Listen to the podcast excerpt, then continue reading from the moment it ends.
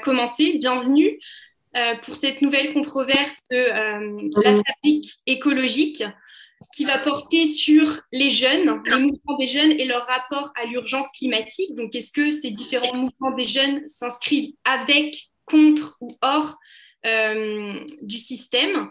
Alors, peut-être quelques petites questions d'usage si chacun pouvait couper son micro durant la controverse pour éviter les, interférences et, euh, chacun l'ouvrira au, moment de, prendre la parole. Euh, je vais peut-être commencer par me présenter brièvement. Je suis Pauline Bureau, euh, doctorante en linguistique appliquée et j'étudie les discours sur le changement climatique via le prisme des noms. Et j'essaye de voir comment que ça traduit notre rapport à, à, ce phénomène. Donc, je remercie chaleureusement la Fabrique écologique de me permettre de, de co-animer ce débat avec Lucille Schmitt. Euh, nous sommes malheureusement euh, les deux seules femmes de ce débat, mais vous entendrez nos voix euh, assez vivement en tant qu'animatrice et co-animatrice de cette controverse. je vais maintenant, sans plus attendre, présenter nos quatre invités ont accepté bien gentiment de, de, participer à ce débat. alors, en commençant par vous, Patrick de Georges, vous êtes philosophe et professeur à l'école urbaine de Lyon, euh, où vous dirigez l'Anthropocène. Vous avez travaillé pour le ministère de l'Environnement, pour lequel vous avez contribué à la conception et à la mise en place des politiques publiques de conservation de la biodiversité et d'adaptation au changement climatique. Alors, je vois un micro allumé. Euh, Gérard Laversin, il me semble. Voilà, si vous pouviez couper votre micro, s'il vous plaît. Merci. Euh, Yann Lelanne, euh, à votre tour, vous êtes maître de conférence à l'Université de Lille et coordinateur du collectif Quantité Critique, qui réunit des maîtres de conférences, docteurs, étudiants en sciences sociales et qui se concentre sur l'analyse quantitative des, sociaux, des mouvements sociaux actuels. Benjamin Carboni, vous êtes conseiller en communication écologique, créateur du mouvement Clean Walker, auteur du livre Déclic écologique, dans lequel vous interrogez 18 personnalités engagées sur leur prise de conscience écologique. Vous êtes aussi éco-influenceur, hein, c'est un terme qui reviendra euh, très certainement euh, dans le débat à travers votre chaîne YouTube éponyme et, euh, votre page Instagram sur laquelle vous êtes suivi par 20 800 personnes. Et enfin, Chabou, hein, le Benjamin de nos quatre invités. Vous êtes étudiant en L2 de géographie à Tours.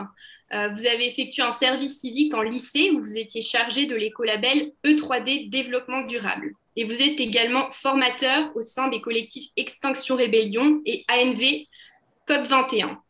Euh, alors, je vous remercie tout d'abord tous les quatre d'avoir euh, accepté nos, invitations. donc, ce qui est bien, c'est que vous, venez tous les quatre d'horizons différents, vous représentez différentes tranches d'âge. donc, on, peut imaginer qu'il y aura des, des avis potentiellement divergents sur euh, les différentes questions que, euh, que, nous allons, euh, que nous allons vous poser et qui constitueront trois tables rondes qui vont rythmer cette controverse. Donc chaque table ronde durera 25 minutes et à la fin, il y aura une session questions-réponses de 20-25 minutes où le public pourra intervenir donc, euh, pour, euh, pour intervenir à la fin hein, des trois tables rondes, euh, je vous invite à, à, écrire intervention demandée dans le chat. Et, et vous, aurez alors la parole dans l'ordre d'apparition des demandes.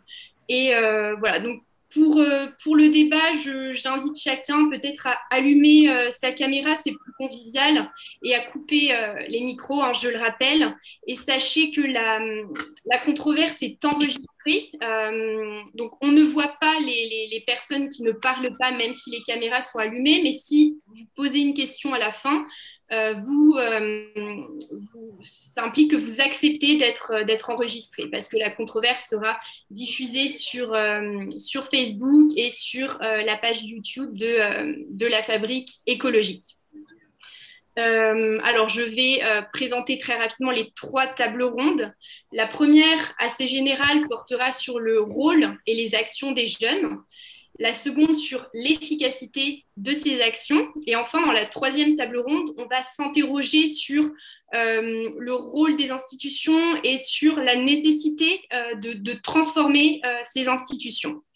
donc, je vais laisser maintenant la parole à, Lucille Schmidt pour problématiser plus avant la question des institutions et introduire la première table ronde. Lucille, c'est à toi. Merci Pauline. Je suis vraiment ravie de. Je, suis vice-présidente de la Fabrique écologique et je suis vraiment ravie d'animer cette table ronde avec, euh, avec Pauline Bureau. Euh, écoutez, je crois que l'envie euh, de, de, de, faire cette controverse sur la question des jeunes, de leurs actions, comme l'a dit Pauline, de leur rôle et de la façon dont les institutions peuvent prendre en considération ce que porte la jeunesse aujourd'hui sur le plan écologique, c'est une question politique évidente. Elle est évidente évidemment à cause des manifestations, des marches pour le climat, elle est évidente à cause d'un certain nombre de, mouvements qui ont, été, euh, qui, ont pris beaucoup de force ces dernières années, comme Extinction Rébellion, de certains textes, comme le Manifeste pour un réveil écologique. Mais ce qui fondait l'envie de faire une controverse et non pas, euh, j'allais dire, des exposés euh, les uns après les autres, c'était le sentiment que peut-être derrière l'idée de la jeunesse, il y avait euh, quelque chose d'englobant, alors même qu'il y a des positions qui sont en fait des positions diverses, des questionnements au sein de la jeunesse. Est-on anticapitaliste? Euh, Des questionnements, faut-il être mouvementiste? Faut-il être euh, dedans ou dehors? Une question, j'allais dire, historique, traditionnelle, mais une question qui se pose avec plus d'acuité en, en, période d'urgence écologique, et que là-dessus, uniformiser la jeunesse est souvent une facilité posée par ceux qui ne sont plus jeunes. Donc nous voulions absolument, euh, comment dirais-je, donner l'idée d'une diversité autour de la question de la jeunesse et de l'écologie, et traiter aussi, euh, c'est pour ça qu'il y a ces trois tables rondes, cette question d'enjeu autour de la transmission des savoirs, du rôle des institutions, qui au fond ont beaucoup de pouvoir et peuvent apparaître comme un pouvoir d'empêcher par rapport à ce que porte un certain nombre de mouvements de jeunesse, mais est-ce qu'il n'y a pas nécessité aujourd'hui de mettre les institutions du côté de la jeunesse? C'est ça la question que nous voulons explorer dans cette controverse. Et l'ampleur du changement des institutions à travers les questionnements, les interpellations de la jeunesse nous semble être quelque chose qui doit être pris en considération. Sur la question des institutions, on ne pourra pas tout traiter, mais nous avons choisi avec Pauline de privilégier plutôt les institutions qui transmettent le savoir, la question des programmes, la question de euh, la façon dont l'écologie peut être enseignée, dont elle peut être partie prenante d'un très, grand nombre de disciplines, c'est quelque chose qui nous semble important, euh, qui a été porté par euh, les nombres d'étudiants dans nombre d'universités et qui inspire aussi aujourd'hui l'entrée dans la vie active. Donc, c'est ces points sur lesquels nous allons mettre l'accent lors de cette controverse. C'est une controverse, donc si c'est possible que les intervenants ne soient pas d'emblée d'accord entre eux, c'est important, et euh, que nous allions vers une controverse constructive, c'est aussi un point essentiel pour les, les, controverses de la fabrique écologique, que des points de vue divergents puissent éventuellement, euh, en fin d'événement, euh, permettre d'imaginer des solutions, d'imaginer un élan, c'est aussi quelque chose qui nous tient à cœur. Voilà, donc sans plus, sans plus tarder, euh, allons-y sur la première, euh, le premier échange qui porte sur la question euh, du rôle des, actions portées par les jeunes, peut-être pas la jeunesse, mais en tout cas les jeunes. Là-dessus, je, je, crois que Benjamin était éventuellement volontaire pour commencer. Je peux, je peux, c'est une lourde tâche de commencer en fait, pas si simple. Hein. C'est simple, bonsoir à tous déjà, à toutes les personnes qui sont présentes. Euh, il y a une première question qui pourrait être qu'est-ce que c'est que d'être jeune? Qu'est-ce que la jeunesse? Mais là, ça serait une longue question, on va être très des heures à répondre. Euh, par rapport à ça, je voudrais dire deux choses par rapport au rôle de la jeunesse aujourd'hui euh, au niveau des enjeux environnementaux et climatiques. Je pense que le premier rôle de la jeunesse, Malheureusement, ça serait juste d'être jeune, en fait, de profiter de sa jeunesse et de ne pas avoir à se poser ces questions-là. Euh, sauf qu'aujourd'hui, en 2021, ben, on doit se les poser, cette question, parce que c'est une réalité. Euh, on nous parle de beaucoup de chiffres. de beaucoup de données, de beaucoup d'informations. On, nous, apporte des vagues d'informations et de données, comme quoi euh, on nous parle de 2030, de 2050. Sauf qu'aujourd'hui, ces problématiques euh, environnementales, elles sont présentes dans notre quotidien en tant que, que personne et aussi en tant que jeune. Donc la première réponse que je pourrais donner, c'est que euh, être un jeune aujourd'hui, ça serait de simplement profiter, mais c'est pas possible. Donc aujourd'hui, la responsabilité, entre guillemets, responsabilité, d'un jeune, c'est de, de bousculer, tout simplement, c'est de bousculer par euh, quelque façon que ce soit, euh, que ce soit la façon la, la, plus simple et la plus douce, si je puis dire, comme euh, de la plus, la plus dure, mais c'est en tout cas de bousculer ce qui est en place. pourquoi? Parce qu'on se rend compte quand aujourd'hui on a, on a même 13, 15, 18, 20, même 30 ans, on se rend compte que ce qui a été fait avant, ben, voilà, c'est juste factuel, ça ne, ça ne va pas, ça ne convient pas, ça n'a pas, pas été suffisant. Et aujourd'hui, on, doit faire, euh, on doit faire des choses et on doit faire face à un, enjeu tel et tellement important qui est juste euh, ben, notre avenir sur cette planète, tout simplement notre, notre vie sur cette planète, qu'aujourd'hui, le rôle de la jeunesse, il est, euh, il est important et ça amène à remettre en cause énormément de choses dans notre quotidien. mais c'est là la, la, force de, toute cette jeunesse aujourd'hui, c'est qu'il y a une espèce de lucidité et quelque chose de très factuel de se dire euh, bah, ok, les choses sont là, euh, le problème est là, ben, on, va mettre, une partie de notre vie de côté. On va parfois faire des choix de métiers différents, on va faire des, choix de vie, des choix de lieux de vie différents pour, pour cet avenir-là parce qu'on se rend compte que c'est essentiel. Et, euh, je trouve que que voilà, aujourd'hui, ça, définit assez bien le rôle de la jeunesse et, euh, de ce qu'elle peut apporter. Euh, euh, et, aujourd'hui, on fait énormément de choses en tant que jeune et, je trouve que cet aspect de bousculer, il, fonctionne bien. Il est bien évidemment pas suffisant parce que parce qu'il faut que tout le monde bouscule. Mais, mais voilà, je pense que la jeunesse est déjà en premier plan à ce niveau-là pour, pour bousculer tout ça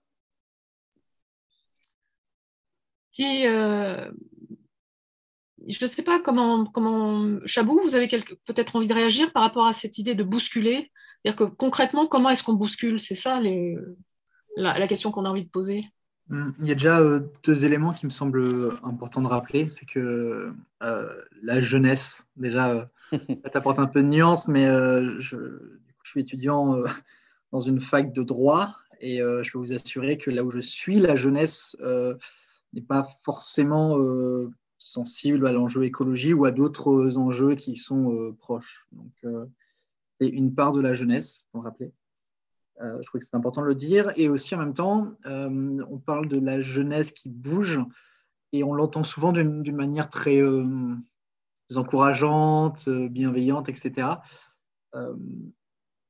Et je, trouve encore une fois que c'est important de rappeler que les personnes qui ont le pouvoir actuellement, que ce soit dans les institutions, les entreprises ou n'importe où, en fait, ce n'est pas les jeunes. Et s'il faut attendre que les jeunes ils accèdent au pouvoir pour faire bouger les choses, en sachant que c'est toujours les mêmes catégories sociales qui vont arriver au pouvoir, etc. etc.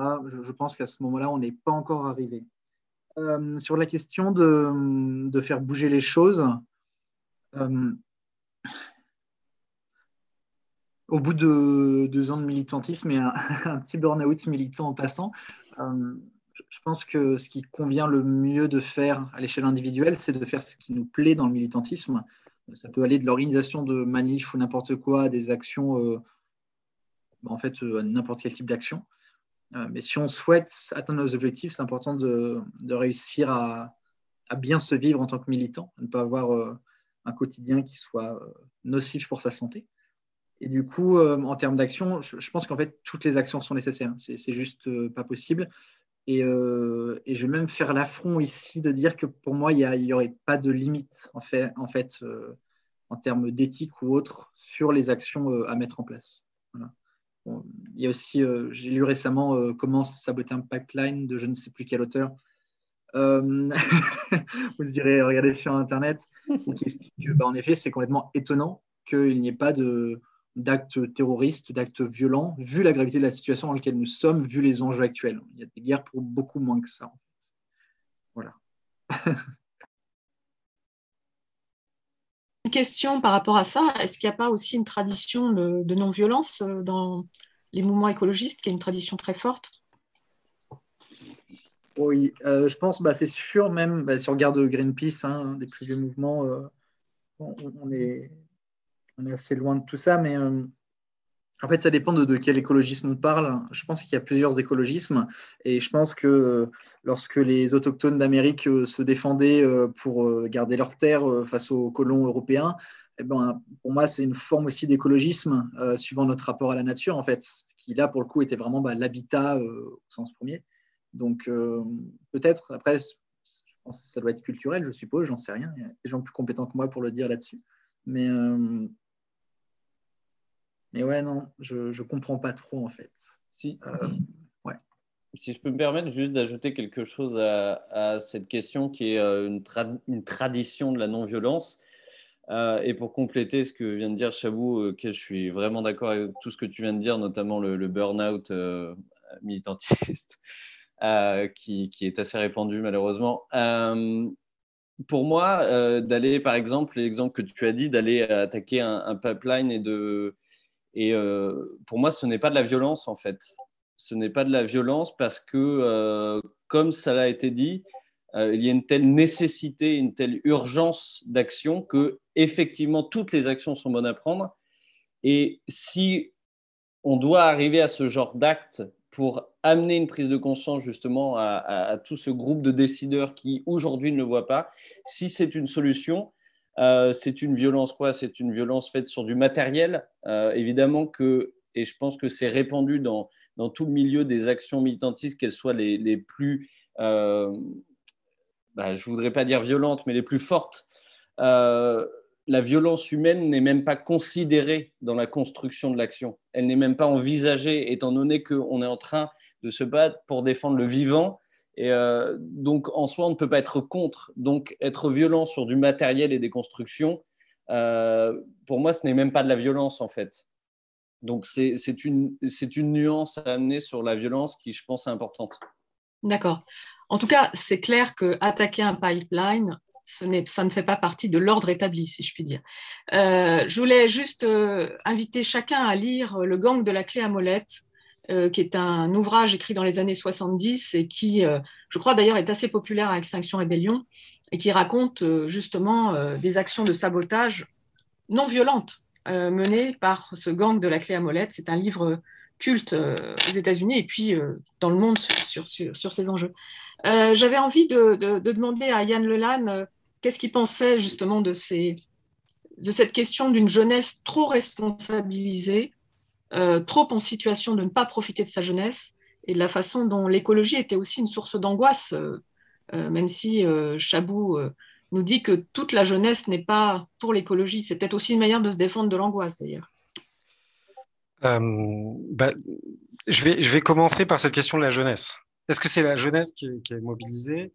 Et je tiens à dire que, que mon propos n'est pas déterminé par le fait que j'ai 40 ans dans une semaine il n'y a aucune haine vis-à-vis euh, des générations mobilisées.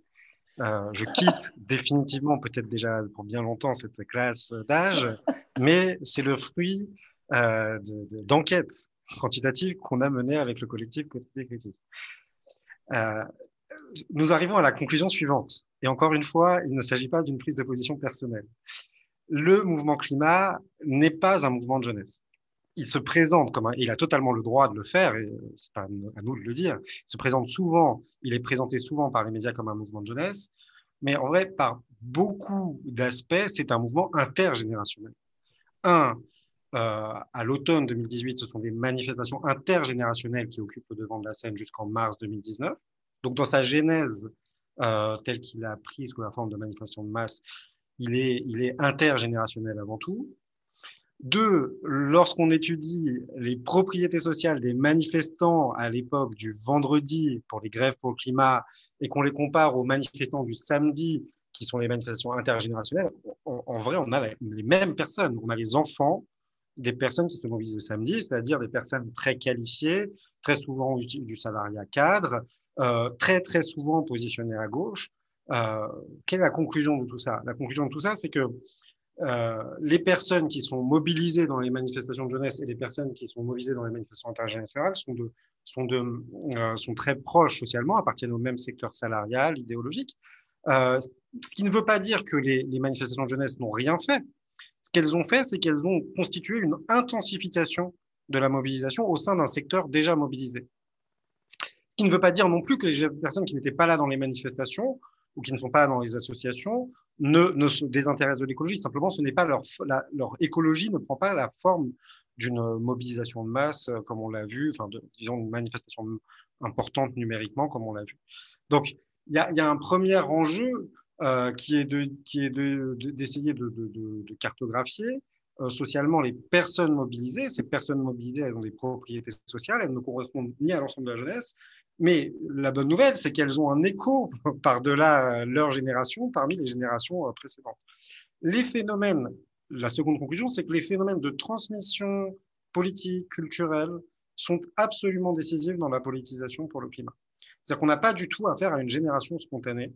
On a une génération qui s'inscrit dans la continuité de lutte, euh, puisque désormais, depuis euh, les années 70, on a l'émergence d'un mouvement de lutte euh, sur les questions écologiques qui est très très très très profond euh, et les, parents des enfants qui euh se mobilisent aujourd'hui sont étaient parfois déjà mobilisés ou alors sur des, des luttes assez proches dans les années précédentes. Donc il y a des phénomènes de transmission qui sont totalement sous-estimés. Aujourd'hui, on insiste sur la façon dont les enfants socialisent les parents à l'écologie.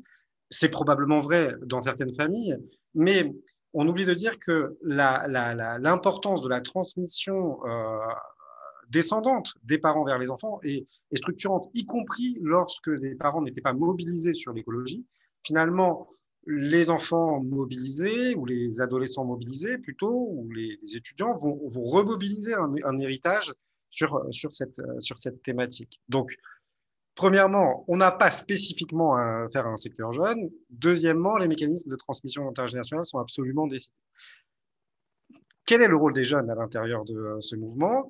Ils vont occuper un rôle euh, décisif dans les euh, actions les plus spectaculaires, les plus visibles, avec le plus d'engagement corporel. Ça, c'est indéniable. mais ils trouvent un soutien à leurs actions euh, dans les générations précédentes qui participent aux, marches climat. On pourra développer là-dessus euh, si vous le souhaitez. Et puis, y compris, on pourra développer sur la question de, la violence. Il y a, pour l'essentiel du mouvement climat, c'est différent après lorsqu'on est membre des, associations ou des groupes qui organisent les occupations, mais il y a un attachement à la tradition, pas forcément de la non-violence, mais en tout cas d'une euh, action qui puisse être euh, tournée vers euh, le respect des personnes physiques. Ça, c'est absolument décisif. Il y, a une, frontière claire.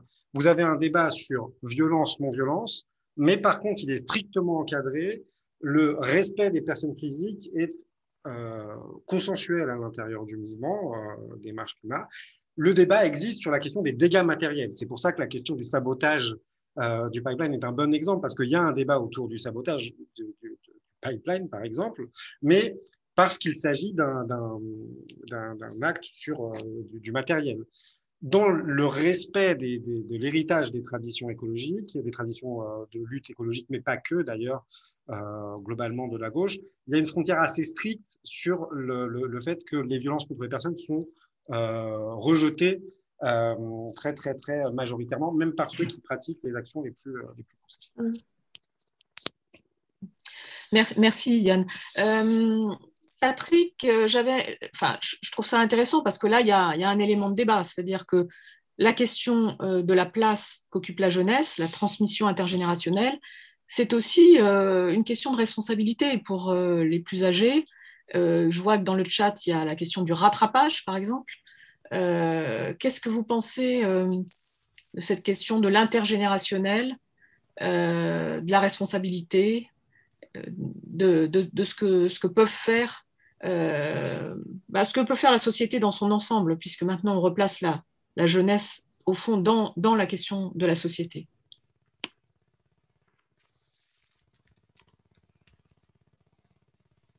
Il faut que vous allumiez votre micro, Patrick. J'ai oublié d'allumer le micro. J'avais rallumé la caméra, mais pas le micro. Pardon. Euh, on a eu, on a eu une, analyse, merci euh, Yann pour, euh, pour, l'analyse que tu, que tu as apportée sur le fait que c'est pas une évidence, c'est pas la jeunesse qui se mobilise pour le climat ou pour l'écologie ou pour la destruction de la biodiversité. Il faut aller plus loin que ça, et c'est bien que tu l'aies souligné. Mais d'un autre angle qui ne serait pas un angle sociologique, qui serait plutôt une définition, je dirais, objective de ce que signifie la jeunesse en situation d'urgence écologique, qui est quand même une situation sans précédent à l'échelle globale hein, de, ce que, nous sommes en train de vivre. C'est quand même la nouveauté de notre temps et la jeunesse est sans doute aussi le moment dans lequel on se confronte à la nouveauté des temps. Et donc, je pense que ce qui est nouveau pour la jeunesse aujourd'hui, et on le voit bien dans les nouveaux, les modes de récit euh, qu'on voit dans les mouvements portés par Greta Thunberg et autres, qui, sont, qui sont très pertinents et très, très, très, je dirais, très efficaces en termes de façon de nommer ce qui est en train de se passer.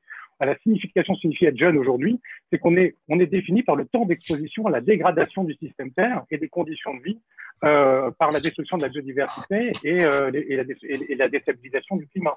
plus on est jeune, plus on a de temps de vie exposé à, à, cette, à, cette, dégradation potentiellement catastrophique si on suit des trajectoires qui sont en cours aujourd'hui.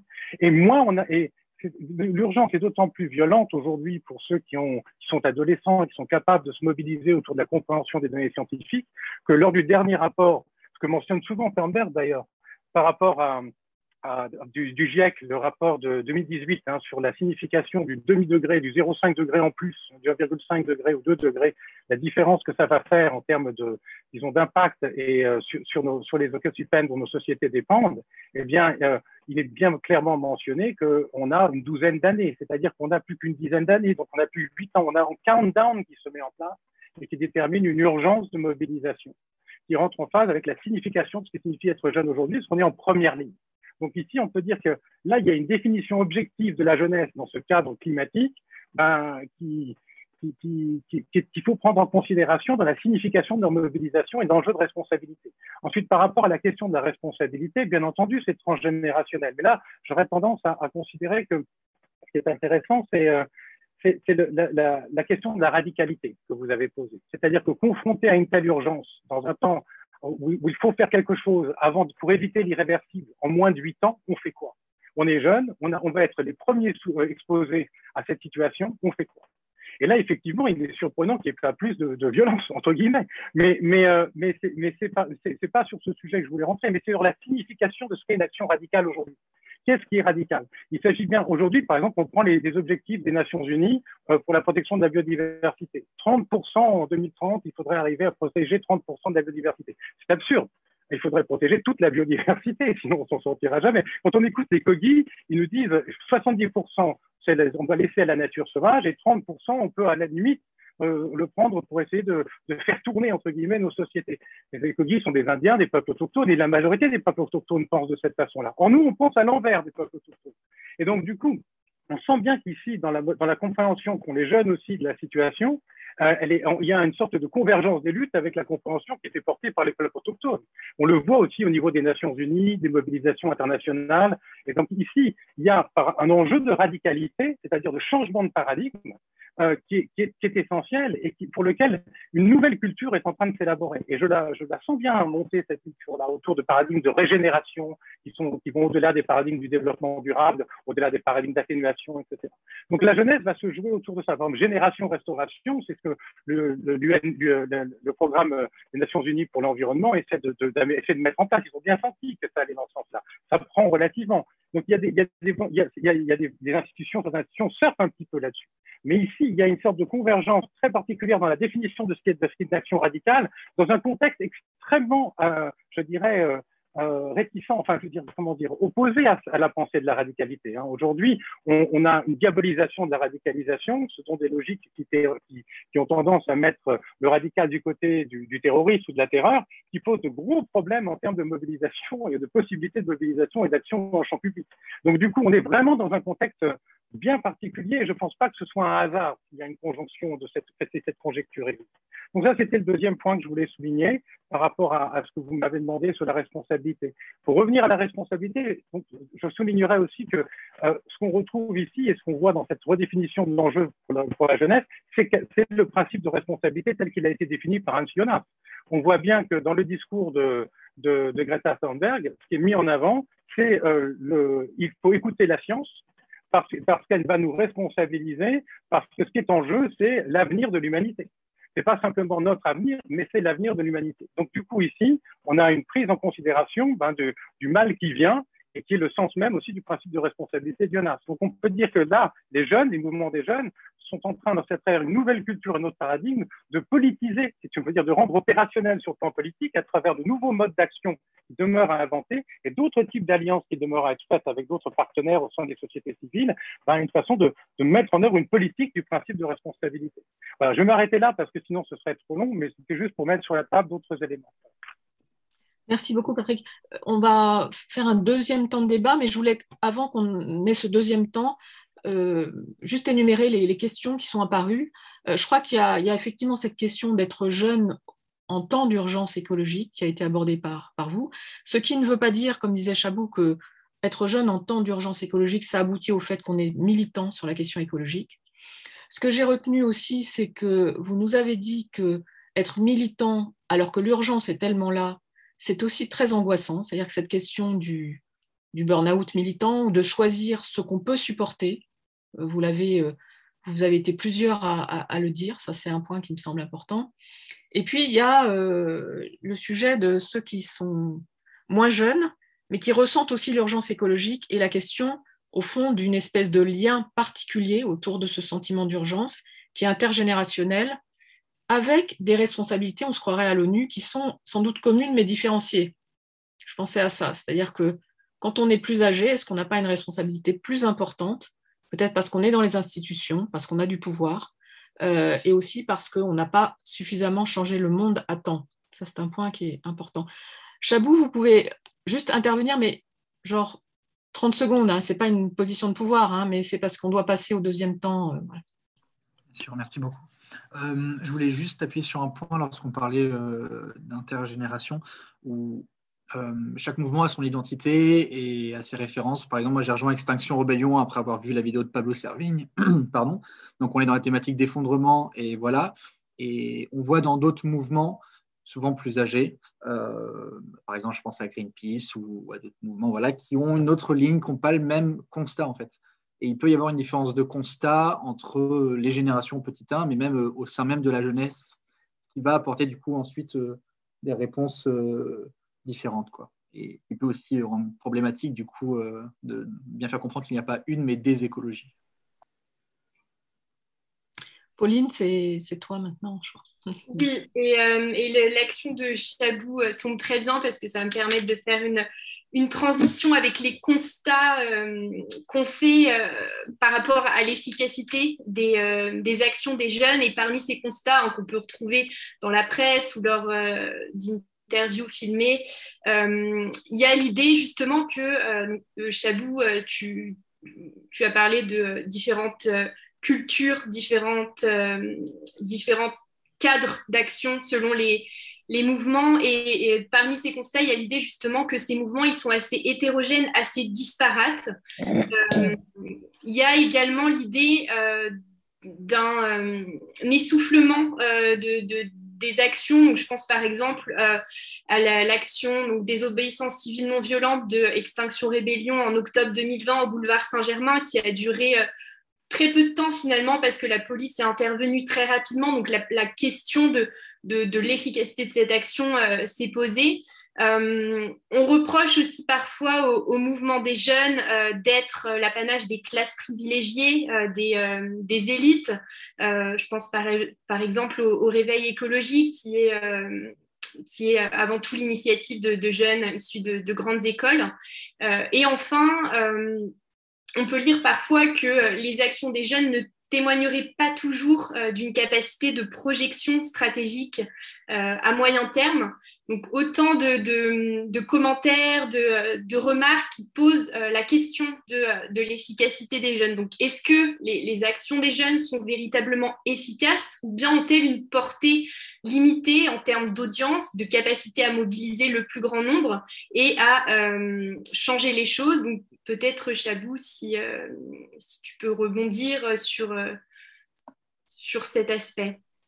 Ok, euh, je parlerai moi après, désolé. deux choses. on a commencé en disant nous venons d'horizons différents, heureusement parce qu'il y a ici quatre hommes.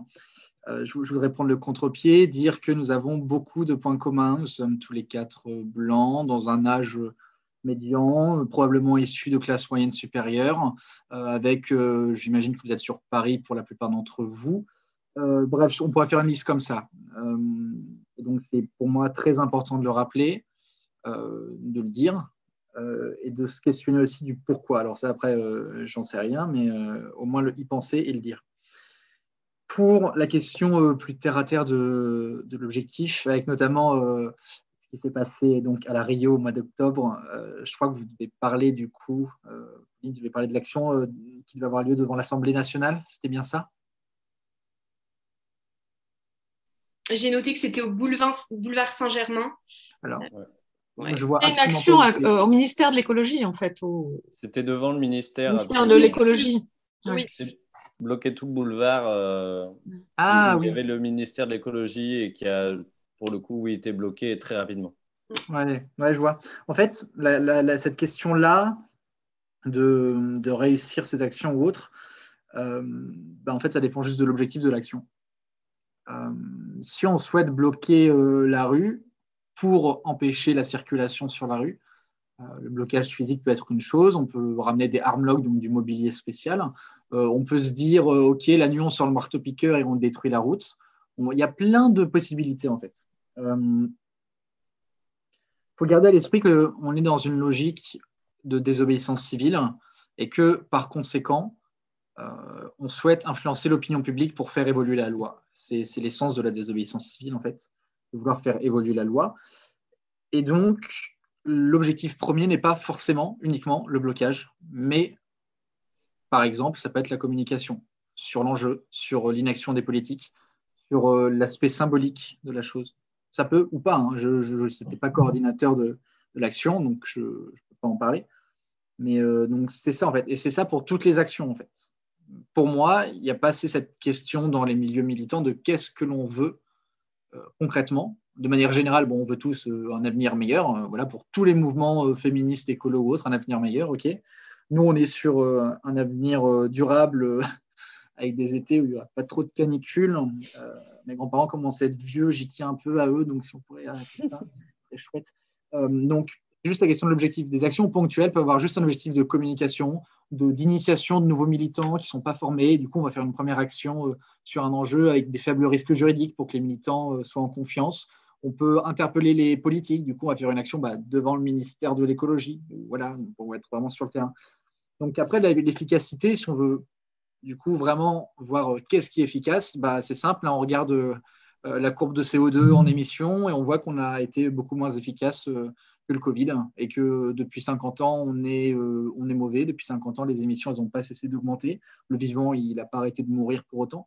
Donc euh, oui, non, il y a un constat. Pour moi, tout ce que l'on fait actuellement ne porte pas ses fruits ou pas assez. Par contre, si on est un peu moins euh, physique-chimie et qu'on regarde un peu dans ce qui se passe autour de nous, on voit qu'il y a une évolution dans les mentalités. Et c'est ça qui est intéressant, c'est que ça peut être, je pense, un moteur pour ensuite amener bah, des actions et faire grossir le mouvement.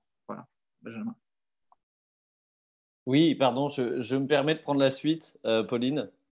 Et, euh, euh, bon, Chabou, une fois de plus, je suis d'accord avec toi sur beaucoup de choses. Je suis navré, on ne crée pas de désaccord, mais. Premier, non, mais tu es revenu sur le premier point qui est extrêmement important que autour de cette table, nous sommes des blancs occidentaux d'une bonne situation, bonne santé. Je pense que la plupart des gens qui écoutent aussi.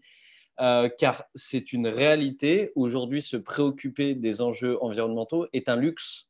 Des personnes qui euh, sont dans une difficulté sociale euh, aujourd'hui se préoccupent plus de remplir leur frigo et de savoir comment ils vont finir le mois que de savoir comment ils vont réussir à sauver la planète, entre guillemets, si je puis dire. Donc oui, aujourd'hui, c'est un luxe. Et ce qui est assez fou dans ce constat-là, c'est que c'est beaucoup de personnes euh, qui euh, ont un, luxe encore plus élevé, qui ne se posent pas ces questions-là. C'est-à-dire que des personnes qui auraient le temps, l'argent et, toutes les possibilités pour avoir un impact beaucoup plus fort qu'un un jeune étudiant qui va se lever un dimanche matin à 10h pour aller bloquer une rue ou 40 euh, personnes qui vont aller nettoyer une plage au fin fond euh, euh, de la Méditerranée, ces personnes-là, pour la grande majorité, ne se posent pas une seule seconde ces questions-là. Et ça, c'est une réelle problématique. ça, c'était pour le premier point. Ça me semblait aussi important d'en rajouter un peu plus. Euh, et pour l'aspect de, l'efficacité des actions, je suis aussi d'accord sur le fait de quel est l'objectif des actions. Euh, je sais que par exemple, avec le mouvement euh, Clean Walker que j'ai mis en place il y a un peu plus de deux ans, le but il est très simple, c'est juste à travers une action plus basique. on peut pas qui est de ramasser des déchets partout où ils se trouvent parce que malheureusement aujourd'hui notre mode de consommation et de mode de vie se trouve de partout dans nos milieux naturels et ben juste de par cette action, prendre conscience de l'impact qu'on a et prendre conscience de, de notre mode de vie qui n'est pas le bon. Donc euh, après, ça dépend de l'objectif, euh, absolument. Et, euh, et, je rajouterai sur le dernier point, qui est que oui, aujourd'hui, rien n'est efficace. parce que le constat est fait, tu l'as bien dit Chabou, que la biodiversité disparaît encore plus, que les émissions de CO2 ne baissent pas pour autant. Mais pourquoi, euh, selon moi, on en est là? C'est parce qu'il y a une très légère partie de la population qui, euh, qui agit et qui fait des choses concrètes. Euh, aujourd'hui, une société se constitue de ses citoyens, mais aussi des entreprises, du pouvoir politique, du pouvoir public. Aujourd'hui, très peu d'entreprises font des choix très forts et très importants pour que des choses changent. On voit qu'au niveau politique, c'est absolument le même constat. On a eu des exemples dernièrement avec la Convention citoyenne pour le climat et autres. Donc, Comment pourrait-on espérer qu'il y ait des changements majeurs et qu'il y ait des actions efficaces quand on voit que les, euh, les choix qui sont faits par rapport à ça et les décisions sont euh, à hauteur de l'exemple qui a été donné tout à l'heure, qui est qu'on décide de, préserver 30% de la, biodiversité d'ici 2030 Ça me fait rire nerveusement parce que c'est d'une tristesse folle. C'est d'une tristesse folle qu'on en soit aujourd'hui à faire du, du politiquement correct, du lisse et du une nouvelle fois, comme on le fait depuis euh, de bon, bon nombre d'années, du bah, écoutez, on, va faire notre part, on va faire 20%, puis on annonce 20, mais on fera 10. Euh, comme ça, ça passe, et puis après, on est tranquille, et puis on arrive en 2040, et on fait oui, mais moi, j'ai fait mes 10% avant, donc on est bon. donc voilà, tant, qu'on fera des, choix comme ça, ça, ça n'avancera pas, et je pense qu'il n'y aura pas d'actions qui auront un résultat concret. Donc aujourd'hui, je pense que la plupart des personnes qui agissent, que ce soit euh, Extinction Rebellion ou toutes ces initiatives-là, euh, je pense que la plupart de ces gens font ce qu'ils peuvent en fait, font ce qu'ils peuvent et ce qu'ils peuvent à leur échelle avec leur temps et se disent ben ok, euh, je, mets tout ce que j'ai là-dedans, mais tant que les autres parties de la société ne, ne prendront pas le pas de tout ça, ben, il n'y a rien qui bougera malheureusement. Voilà. Euh, merci beaucoup Benjamin, merci pour euh, vos deux interventions qui, euh, je trouve, posent la question de la définition de, l'efficacité. Comment on mesure l'efficacité? Est-ce que c'est en termes de conscientisation? Est-ce que c'est en termes de le fait de, mitiger, de, réduire les, émissions? Ou est-ce que c'est par rapport à la réponse des, institutions? Donc je vais peut-être interroger Patrick de sur ce point, l'efficacité du côté des institutions, est-ce que les institutions sont en train de, changer en réponse? Ça peut être un moyen aussi de, rendre compte de, cette efficacité. Et euh, donc voilà, Patrick euh, de Georges, si vous pouvez euh, intervenir sur ce point et peut-être développer un aspect, l'aspect que vous voulez. Merci. Merci, Pauline. je disais que c'est de la question de l'efficacité. C'est vrai que là, je, en réfléchissant un petit peu à la question, euh, je, regardais un petit peu, euh, avant de préparer avant ce débat, là, dans, dans l'heure qui précédait, j'étais en train de surfer sur Internet et je regardais un petit peu ce qui était dit sur les euh, Friday for the Future, le mouvement des grèves climatiques.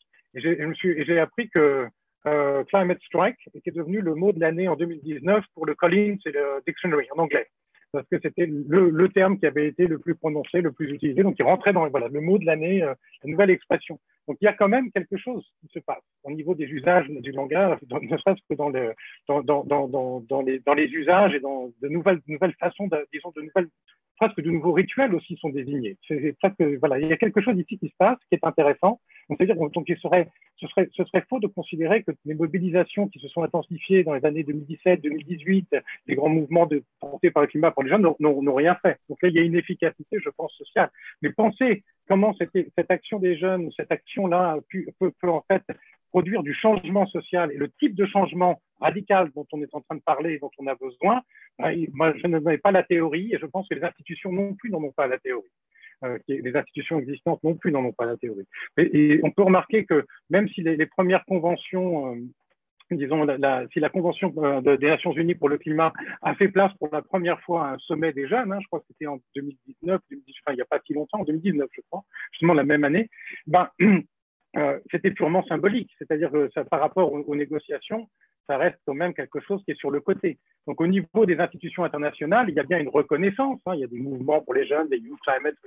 On peut, c'est très facilement accessible de, lister tout ce que, disons, les initiatives qui ont été mises en place et qui, qui, sont aussi des effets de prise en compte de ces mouvements de mobilisation à l'échelle globale euh, qui, ont, qui, ont, été un peu dans le sillage de Turnbull. Donc il y a eu, il y a eu des, il y a une prise en compte, mais ça reste quand même essentiellement symbolique. Clairement, ça n'a pas courbé, comme tu l'as dit, Benjamin, euh, ça n'a pas eu d'impact sur la courbe des émissions. Le Covid a fait beaucoup mieux, euh, et encore pas pour longtemps, puisque là, on est en train de rattraper, euh, de rattraper, les retards pris en termes d'émissions pendant, l'année 2020. Quoi. Et ça, c'est assez inquiétant. Donc, du coup, du coup je suis assez d'accord sur le fait qu'il y, a une difficulté de reprise, et on l'a vu aussi au niveau de, de, déclarations, même en France, par rapport au mouvement de grève des étudiants ou des, jeunes, par rapport à, la reprise, par rapport à l'école, etc. Bon, même malgré quelques déclarations de notre président, euh, ben, il n'y a pas eu vraiment du tout de prise en compte de, de, de disons, à travers disons, de la politique climatique. Il n'y a pas eu de transformation radicale, et on l'a vu avec la Convention pour le climat. Il y a, beaucoup de déceptions. Donc la question, elle, se, va se poser sur la capacité des institutions à mettre en œuvre des changements radicaux qu'elles ne sont pas faites pour conduire, puisqu'elles sont faites pour reproduire un certain état, un certain statut. Donc, du coup, ici, cette question de la radicale transformation des institutions, c'est ce qu'on appelait avant la révolution. Donc, euh, comment, donc la question, elle, risque de se poser en ces termes-là, euh, parce que les institutions existantes euh, confrontés à ce, type, disons, de, disons, de, de sollicitation, ben, sont confrontés à, leurs limites fondatrices, c'est-à-dire qu'il faudrait les refondre totalement. Et ça, ça sur ce point-là, c'est un, un débat qui, excède euh, la question de la mobilisation de, la jeunesse, mais qui est clairement lié à un point que Chabou a noté, c'est que dans tous les, questions de mouvement des jeunes, et c'est très lucide de ce côté-là, ben, les jeunes n'ont pas accès aux situations décisionnelles. Euh, actuellement, il est remarquable que ce soit, euh, à part en France peut-être, mais que le président des États-Unis est quand même presque 80 ans. On voit quand même, c'est quand même hallucinant, on voit les, pouvoirs ici qui peuvent faire une différence sont vraiment dans les mains d'une autre génération, d'un autre temps. Et donc euh, ici, euh, c'est la même chose au niveau de nos institutions. On a un, vrai souci ici qui, qui, est lié à, à, qui, à qui, occupe enfin, un problème générationnel dans le fait de, de, pourvoir les postes décisionnels au sein des institutions. Les jeunes n'ont pas accès à ça. Et c'est lié aussi à ce qu'on va discuter peut-être dans la troisième question sur les problématiques des systèmes éducatifs. Donc je ne vais pas développer ce, ce volet-là. Je vais juste revenir sur un autre point que vous avez posé en termes de questions. C'était enfin, un point que vous avez soulevé, c'était pour penser l'efficacité. C'était la question des, des, des, finalement des échelles. C'est-à-dire euh, à quelle échelle agit-on? C'est-à-dire on peut, on peut très bien imaginer euh, qu'il y ait euh, du contenu et d'efficacité pour des actions à l'échelle locale ou régionale euh, de mobilisation euh, tirées par des mouvements de la jeunesse, mais comment est-ce que ça peut faire une différence pour un problème global? Alors on pose des questions comme ça. Euh, est-ce qu'elles sont pertinentes quand elles sont posées comme ça, ces questions Est-ce que, est que, est que la question des échelles, quand on va distinguer, on va dire le climat, c'est un problème global, la destruction de la biodiversité, c'est un problème global, mais euh, il n'y a pas vraiment de possibilité d'agir sur ces enjeux-là parce qu'on est limité dans des capacités d'action à l'échelle locale. Je pense que le problème est mal posé s'il est posé comme ça. Donc il s'agit d'inventer un nouveau récit et une nouvelle façon de, connecter les échelles. Et je pense que ça, on peut y travailler avec les jeunes. On peut travailler à faire émerger cet autre récit-là. Et ça, ce serait un chantier sur lequel on pourrait travailler parce que je, je, je, pourrais donner des pistes, on pourrait en discuter. Mais ça, c'est vraiment quelque chose qu'on devrait mettre au, programme de travail de, nos, de nos, institutions d'enseignement supérieur. Comment repenser le récit qui permet de, retisser un, un sens d'action politique, disons, significatif, pertinent malgré au travers de ces échelles, de façon transcalaire. Et ça, c'est un enjeu pour redéfinir l'action politique de la jeunesse, peut-être porter une, théorie aussi sociale du changement. Donc, je pense qu'il y a aussi un acte qui pourrait être développé par là. Et puis après, d'un autre côté, je dirais que effectivement, moi, j'avais travaillé au ministère de l'Environnement sur les politiques d'adaptation au changement climatique. Euh, c'est des politiques qui sont développées en général dans des cadres euh, qui en, les rendent disons, qui, qui en sabotent disons, le potentiel dès le départ, puisqu'elles sont, elles sont sectorialisées à travers euh, les contributions des différents ministères. Et donc, euh, l'idée d'une vision transversale et d'ensemble de refonte euh, de, l'approche et de transformation des politiques publiques qu'il faudrait pouvoir porter est un peu neutralisée par la façon dont elle est construite. Mais j'ai remarqué, en tout cas, et je ne sais pas si ça a changé depuis, que jamais les jeunes n'étaient mobilisés dans le design de ces politiques ou dans la conception de ces politiques. C'est quand même intéressant de voir comment, au moins dans les dispositifs de, politique d'adaptation au changement climatique, on pourrait mobiliser ici euh, des contributions. Ce serait peut-être une façon de, faire quelque chose, disons, qui, irait dans le sens de l'efficacité, ou en tout cas qui obligerait à, changer un peu de point de vue dans la façon de définir les problèmes auxquels on est censé apporter des réponses dans ce cadre de politique publique. Et enfin, je ne suis pas tout à fait d'accord, alors il fallait mettre un peu de désaccord sur l'idée du luxe. Euh, l'idée que, que, en fait, euh, l'écologie politique serait un luxe des nantis. Euh, alors, parce que quand plus, il y a un lien quand même entre la précarité et euh, le fait d'être exposé à des environnements malsains. Euh, en général, à des, à des environnements qui sont, disons, pas, souvent pas très, pas très bons pour la santé, pour le dire comme ça.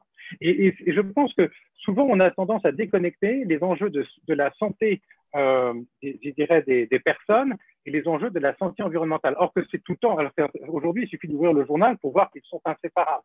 Et, je pense que peut-être avoir une approche des luttes euh, sur, disons, des engagements des politiques qui permettrait de montrer que lutter pour avoir un système mieux représentatif et plus responsable par rapport à la situation de la jeunesse qui est la plus exposée aujourd'hui, qui sont victimes finalement des choix que nous faisons et que nous ne faisons pas ou que nous ne faisons pas. Euh, donc, travailler sur la santé sociale à ce niveau institutionnel, travailler sur la et la connexion entre santé des personnes et santé environnementale, montrer qu'il y a une interrelation entre ces différents sujets, ça permettrait peut-être justement de mieux faire émerger un, un récit et donner voix à ceux qui n'ont pas le luxe de l'exprimer. Je dirais que c'est plutôt le luxe de ne pas pouvoir s'exprimer que, que, que, le, que, de considérer que c'est un luxe de s'en occuper. Voilà. Parce que si on regarde les migrants climatiques, les centaines de milliers ou les millions de personnes qui sont dès aujourd'hui affectées par le, le, changement climatique, on voit que ceux qui sont en première ligne ne ben, sont pas les plus nantis et, et, et s'expriment sur le sujet, mais on les écoute pas, on les relaie pas. Oui, je, je, voilà, c'est bien que tu réagisses, Benjamin. oui, que, je, je, permets... vais m'arrêter là, comme ça je te laisse réagir. Non, mais je me permets en 30 secondes parce que euh, euh, j'associe totalement ces, ces, deux choses-là et euh, ça, a, ça a déjà été fait justement sur le terrain euh, ou sur certaines manifestations, sur certains mouvements, l'idée de fin du monde et de fin du mois était associée.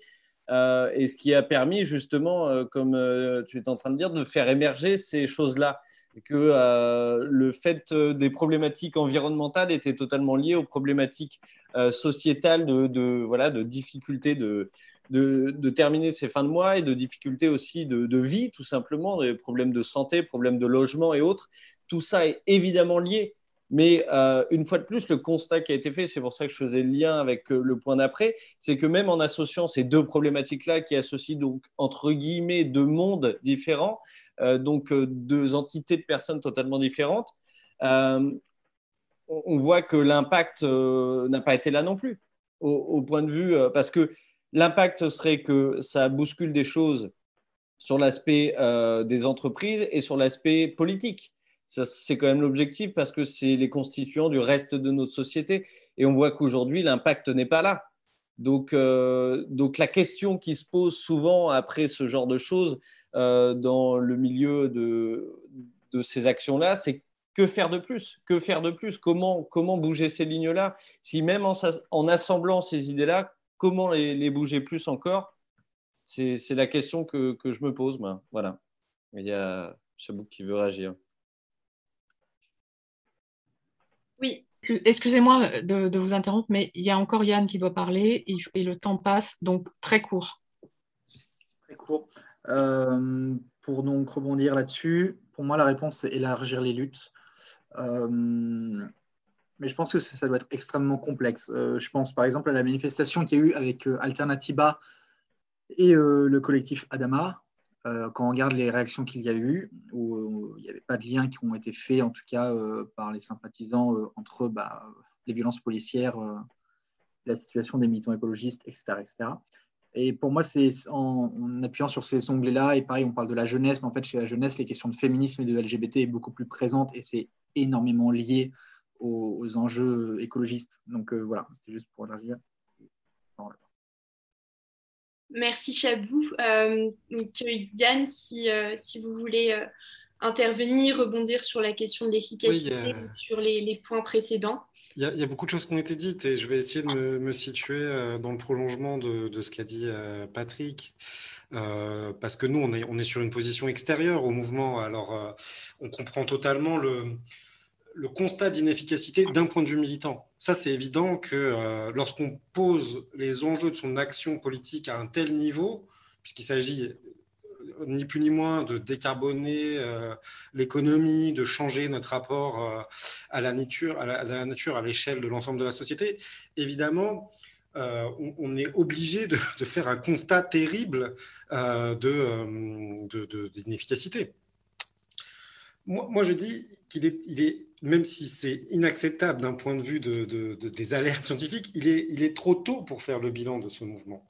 Il faut imaginer un mouvement qui essaye de sortir euh, d'une crise de l'action publique en matière d'écologie qui date des années 70. Il y a globalement, euh, allez, disons une séquence qui part pour réduire des années 90 jusqu'à l'accord de Paris, dans lequel l'horizon d'action du mouvement écologique était organisé autour d'un triptyque.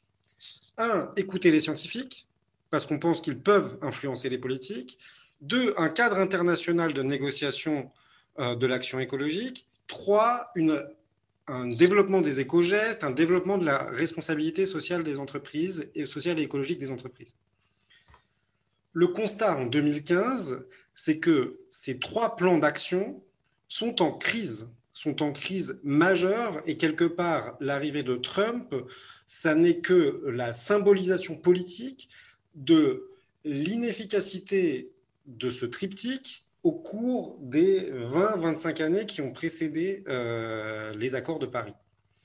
Et les accords de Paris en tant que tels étaient, c'est terrible à dire, mais même dans leur ratification, euh, la ratification des États-Unis, était déjà problématique puisqu'ils ils, n'enthousiasmaient plus euh, et, les gens ne voyaient pas comment est-ce que cela pouvait conduire, les, associations ne voyaient pas comment est-ce que cela pouvait conduire à euh, une réduction du carbone. Le mouvement climat, les associations qui se déploient, les actions tentent depuis 2018 euh, en, France globalement de trouver un, nouvel horizon d'action. qui, acte la, difficulté rencontrée par l'ancien régime d'action. Et donc, dans une période 2018-2021, avec le Covid au milieu, ils, cherchent les moyens de constituer une nouvelle conflictualité qui met au cœur, contrairement à l'ancienne phase, qui met au cœur la question de la responsabilité politique. C'est-à-dire que ça ne veut pas dire que ce sont des gens qui pensent que les éco-gestes au quotidien ne servent à rien, mais simplement le cœur du mouvement considère qu'il y a une responsabilité de l'État, une responsabilité politique, et que euh, quelque part, euh, elle a été au cours de la période précédente, passée au, elle est passée au second plan. Et tout l'objectif du mouvement est de recréer cette conflictualité vis-à-vis de l'État. Il est trop tôt pour faire un bilan. Il est trop tôt. Alors, je sais qu'on n'a pas le temps et que sans arrêt, le mouvement considère qu'il euh, faut. mais il est bien trop tôt pour faire un bilan, puisque le programme que se fixe cette diversité d'actions est un chantier immense. Alors, je vais, dire quelque chose qui va être contre-productif. Mais si je prends fais un peu de socio-histoire et que je prends les travaux de Michel Perrault sur l'invention de la grève et le mouvement ouvrier, c'est 1880, le Front populaire, c'est 1936, la sécurité sociale, c'est 1945. Bon, euh, le mouvement ouvrier a dû probablement, et c'est certain, penser qu'il était en échec permanent pendant toute cette période.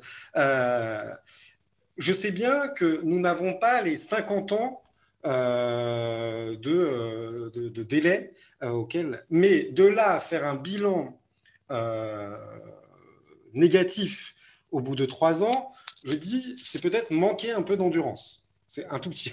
Et, je sais bien qu'il y a les burn-out militants, etc. Mais il, faut, il, faut, il faut aussi acter que euh, la reconfiguration de l'action et de l'interpellation politique, elle, dans sa nouvelle forme, je crois qu'elle est relativement nouvelle, et elle essaye de renégocier quelque chose de très profond. Et, de ce point de vue-là, euh, ça va être passionnant. On a, un problème, c'est que euh, on est, le Covid arrive exactement à cette, cette période-là. Donc, on a, je dis trois ans, mais en vrai, on a, on a un an et demi seulement. donc, j'inviterai les, les, associations à essayer de réfléchir à cette échelle-là, même si la question des délais doit nous faire revoir les, enjeux de temporalité et d'évaluation, la nouvelle forme du mouvement écologique est, à mon avis, et la façon dont elle essaie de se départir de, des impasses passées en recréant une conflictualité, en émettant la question de l'interpellation politique au cœur de son discours, c'est relativement, euh, à mon avis, euh, nouveau, en tout moins, c'est une nouvelle phase qui s'ouvre. Merci Yann. Euh, je tiens à saluer la, référence notamment pour nuancer un peu cette idée de bilan négatif au récit et aux, modifications du langage qu'on observe actuellement dans les termes qui sont employés euh, euh, pour parler du changement climatique. Il y a du changement à cette échelle-là. Donc, s'il n'y a pas encore de résultats en termes de réduction d'émissions, il y a au moins un, changement en termes de mentalité qui se reflète dans, le langage. Voilà. Merci à vous quatre et je laisse la parole à, Lucille pour la dernière table ronde. Merci Pauline. Euh, moi j'ai retenu une, expression de Chabot qui disait si on n'est pas trop physique-chimie, euh, il y a quand même des choses euh, qui sont positives. Et ça j'ai trouvé que c'était une expression déjà assez géniale parce que être trop physique-chimie, c'est vrai que ça peut être déprimant, même si évidemment j'adore comme tout le monde physique-chimie, mais comment on mêle ça au mot, au récit, c'est aussi un point essentiel. Donc notre dernier moment, c'est un moment sur la question des institutions. Et en vous écoutant, je me disais qu'il avait été très peu question des institutions depuis une heure, euh, comme si, euh, d'une certaine manière, euh, la seule manière de faire exister vraiment l'écologie avec un espoir, c'était de les ignorer ou de dire qu'on était contre l'État ou de dire qu'on était contre les institutions. Or, vous savez que ce soir, nous avons une espèce d'ambition qui est de parler aussi de la transformation des institutions. Et je voulais rappeler qu'il y a des éléments d'espoir, c'est-à-dire que lorsque l'affaire du siècle ou le, recours de, Grande Sainte arrive devant euh, le juge administratif, certes, on peut dire ce qui est l'élément d'espoir, c'est la pétition à 2,3 millions de personnes. Et moi, je trouve que l'élément d'espoir, par exemple, c'est que le Conseil d'État ou le tribunal administratif disent que les choses ne sont pas jouées à l'avance. Alors, ce sont euh, des jugements euh, qui ne sont pas encore rendus, dans lesquels il y a à l'évidence, on attend des compléments d'information, mais ça signifie qu'aujourd'hui, il y a une transformation. L'État n'est plus léviathan, il doit rendre des comptes, et c'est singulièrement sur la question euh, écologique que ça se joue. Et ça, c'est essentiel, c'est-à-dire que dans un pays comme la France, où l'État, c'est la puissance publique, euh, cette question de la transformation de la relation à l'État et de la façon dont l'État peut répondre me semble aujourd'hui plutôt en marche. La deuxième chose que j'aimerais qu'on voit dans ce dernier moment, c'est cette question de temporalité et d'échelle qui ont été abordées par, euh, notamment par, par Yann et par Patrick, parce que euh, lorsque vous avez parlé au fond de efficace, ça dépend au fond de l'objectif de l'action. Moi, j'ai envie de dire que l'objectif de l'action, c'est de transformer le projet de société et de transformer le contrat social. Ce n'est pas seulement d'être devant le ministère de l'écologie ou d'empêcher la fast fashion. Donc, si on se met un objectif d'action euh, très ambitieux, assez macro, euh, qu'est-ce qui se passe et quelles sont les temporalités qu'on peut viser? Ça me semble un point important. On voit bien qu'aujourd'hui, cet enjeu de temporalité, il est tout le temps et se confronte tout le temps à la question de l'urgence, ce que nous ont dit les scientifiques, on a 10 ans pour changer, etc. Et on sait que changer les démocraties, changer les institutions, c'est plutôt du temps long. Est-ce qu'on peut imaginer de précipiter le changement institutionnel? Et est-ce que pour cela, il ne faut pas trouver au sein même des institutions des points d'appui ou trouver des alliances qui ne soient pas seulement euh, de faire une action au sens très local du terme. C'est un enjeu que j'aimerais qu'on examine ensemble. Et puis évidemment, euh, on voulait mettre l'accent euh, avec Patrick notamment sur la question de la transformation des savoirs, la façon dont aujourd'hui l'écologie, la transformation écologique pourrait être vraiment intégrée, traitée dans les savoirs. On peut traiter de ça aussi, mais il faudra faire des choix parce qu'il faut parler en cinq minutes. Voilà.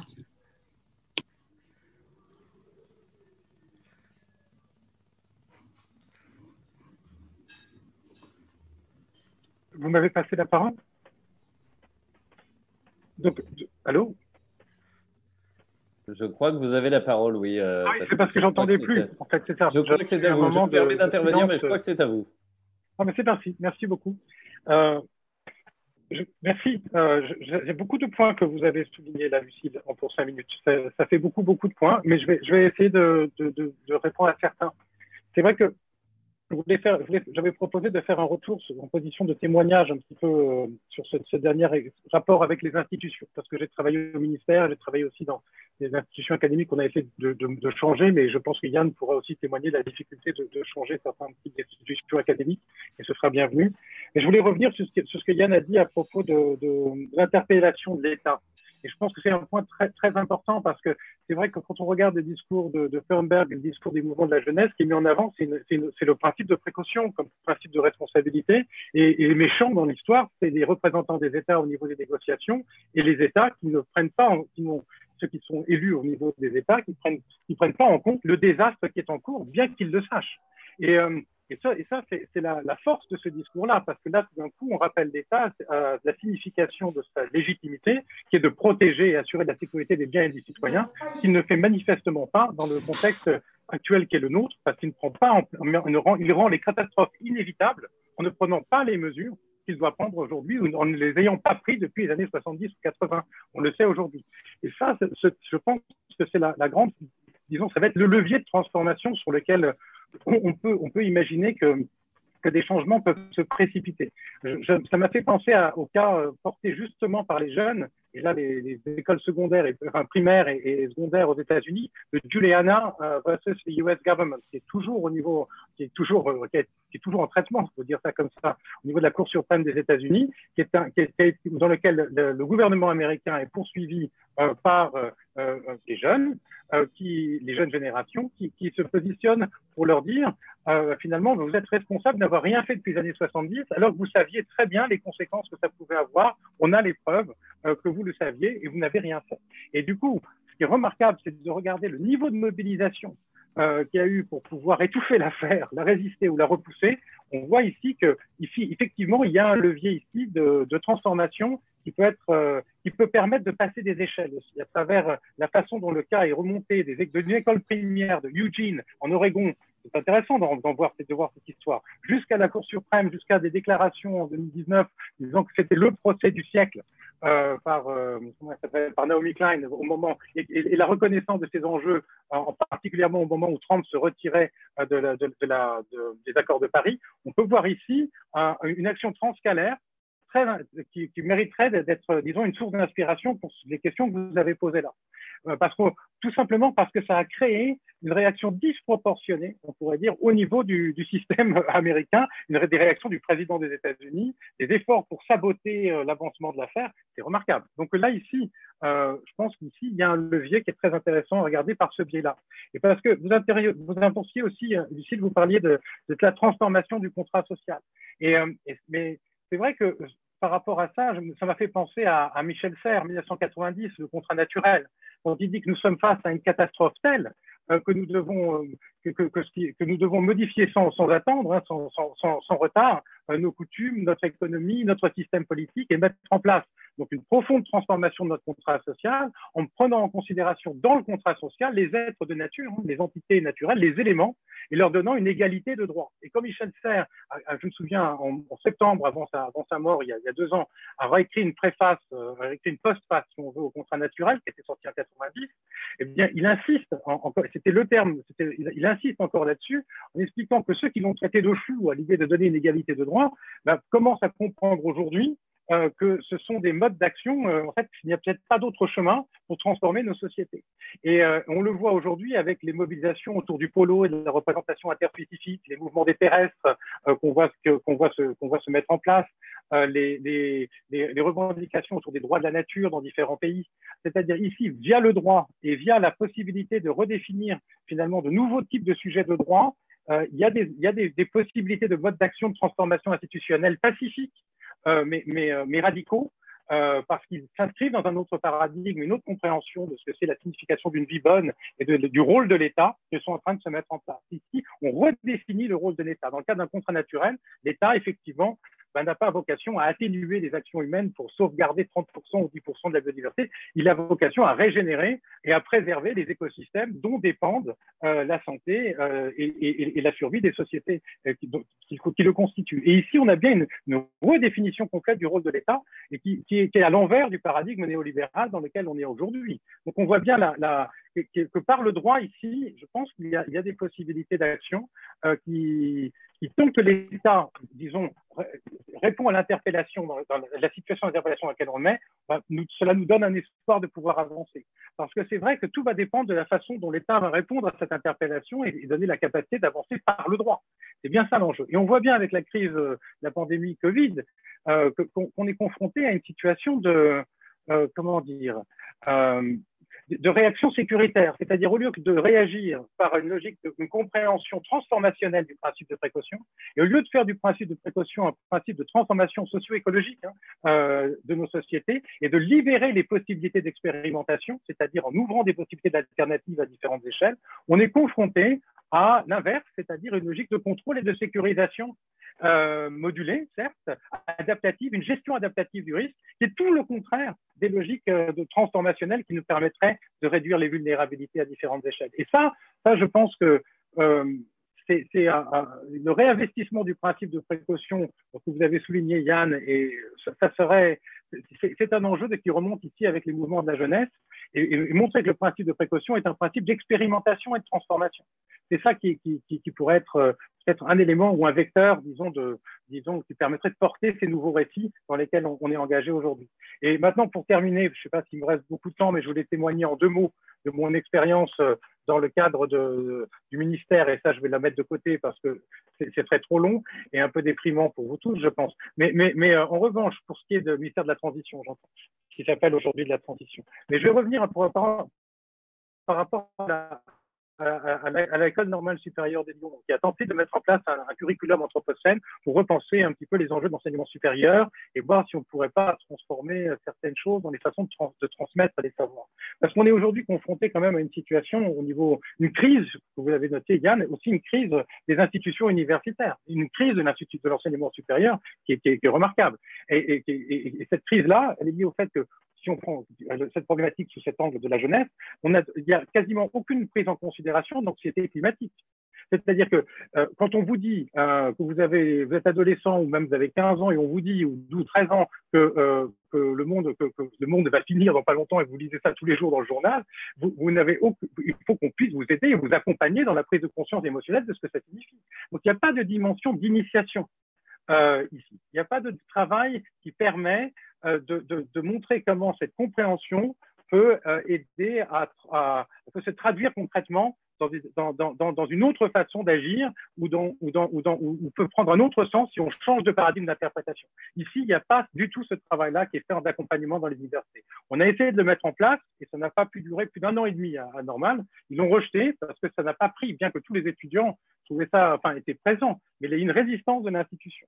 Et ce qu'on voit aussi, c'est que plus, plus la crise se manifeste au niveau de la légitimité des enseignements, plus ils ont tendance à se replier sur une inadéquation qui les condamne, c'est-à-dire à se replier sur la transmission de, de savoir, de discipline, de formation euh, à des métiers ou à des horizons qui sont condamnés ou qui n'auraient plus lieu d'être parce qu'ils sont dépendants d'un certain mode de développement et d'utilisation d'énergie fossile. Donc ici, il y a un manque de réflexivité systémique dans l'institution, il n'a pas capacité au sein de l'institution euh, de traiter ces questions-là, puisqu'il y a un repli sécuritaire, comme on a pu le voir en général dans la société, un repli sur le contrôle. Et ça, je pense que c'est un enjeu qui, serait un enjeu à, mettre au travail parce que je pense qu'il y a des alliances très fortes possibles entre les, corps enseignants, les enseignants et, et, les, et, les, étudiants autour de cette transformation de l'institution. Ça, c'est sûr.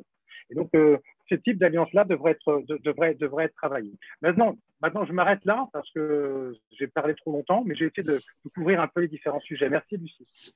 Merci Patrick, merci d'avoir euh, au grand galop euh, couvert tous ces sujets, c'était super. Euh, Benjamin, je voulais vous faire réagir euh, par oui. rapport à cette question des institutions, parce oui. qu'on a, on a tous l'idée qu'au fond, quand on est éco-influenceur, on est à côté des institutions, on a choisi de les ignorer, mais comment est-ce que vous, vous, imaginez qu'elles puissent se transformer? Alors déjà, merci Patrick, c'était passionnant. J'ai hoché de la tête pendant 10 minutes. Je, peut-être 10 minutes, je ne sais pas. déjà, je voulais rappeler plusieurs choses qui sont que la réalité de cette éco-anxiété, comme on l'appelle, euh, et qui est maintenant, euh, si on a besoin de, une fois de plus, scientifiquement prouver les choses, ça l'a été. Euh, elle est très présente et Patrick a fait un lien très important avec, qui est qu'aujourd'hui, que ce soit des jeunes ou des moins jeunes, des personnes qui cherchent une reconversion professionnelle ou autre, ne trouvent pas de place aujourd'hui dans cette société, ne se retrouvent pas avec cette société-là. Et on se rend compte qu'en fait, ce n'est pas tant la société en tant que personne qui ne veut pas changer.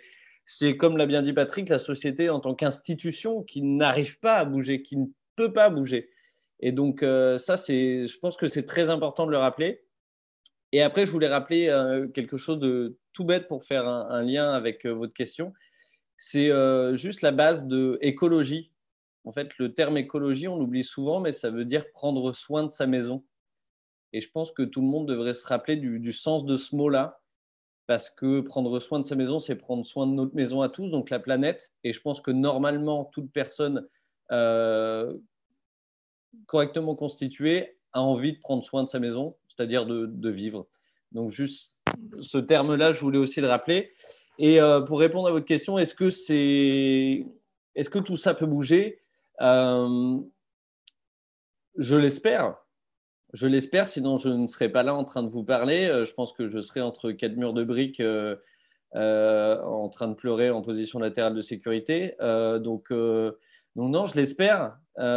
pour vous citer un dernier exemple en date, j'ai rejoint une aventure qui s'appelle la, Convention des entreprises pour le climat, qui a pour objectif en un an et demi d'amener 150 grosses entreprises à changer radicalement et à prendre en compte euh, de façon majeure euh, les enjeux environnementaux dans leur euh, fonctionnement en tant que société.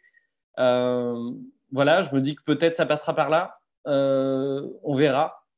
en tout cas, une chose à rappeler, c'est que aussi aujourd'hui, toute personne qui souhaite défendre le vivant, je dis bien défendre, n'est pas contre quelque chose. Euh, aujourd'hui, on n'est pas contre Emmanuel Macron, on n'est pas contre le gouvernement en place. Pour parler un peu plus crûment, et je pense que c'est important de le dire de cette façon, euh, aujourd'hui, on s'en fout que ce soit Emmanuel, euh, Jacques ou François qui soient au pouvoir, on s'en fout en fait concrètement. le souhait est faisons des choses pour le vivant, pour un avenir, et non pas contre un système, contre une politique il euh, n'y a pas d'attente euh, dans ce sens-là. C'est plus pour les choses.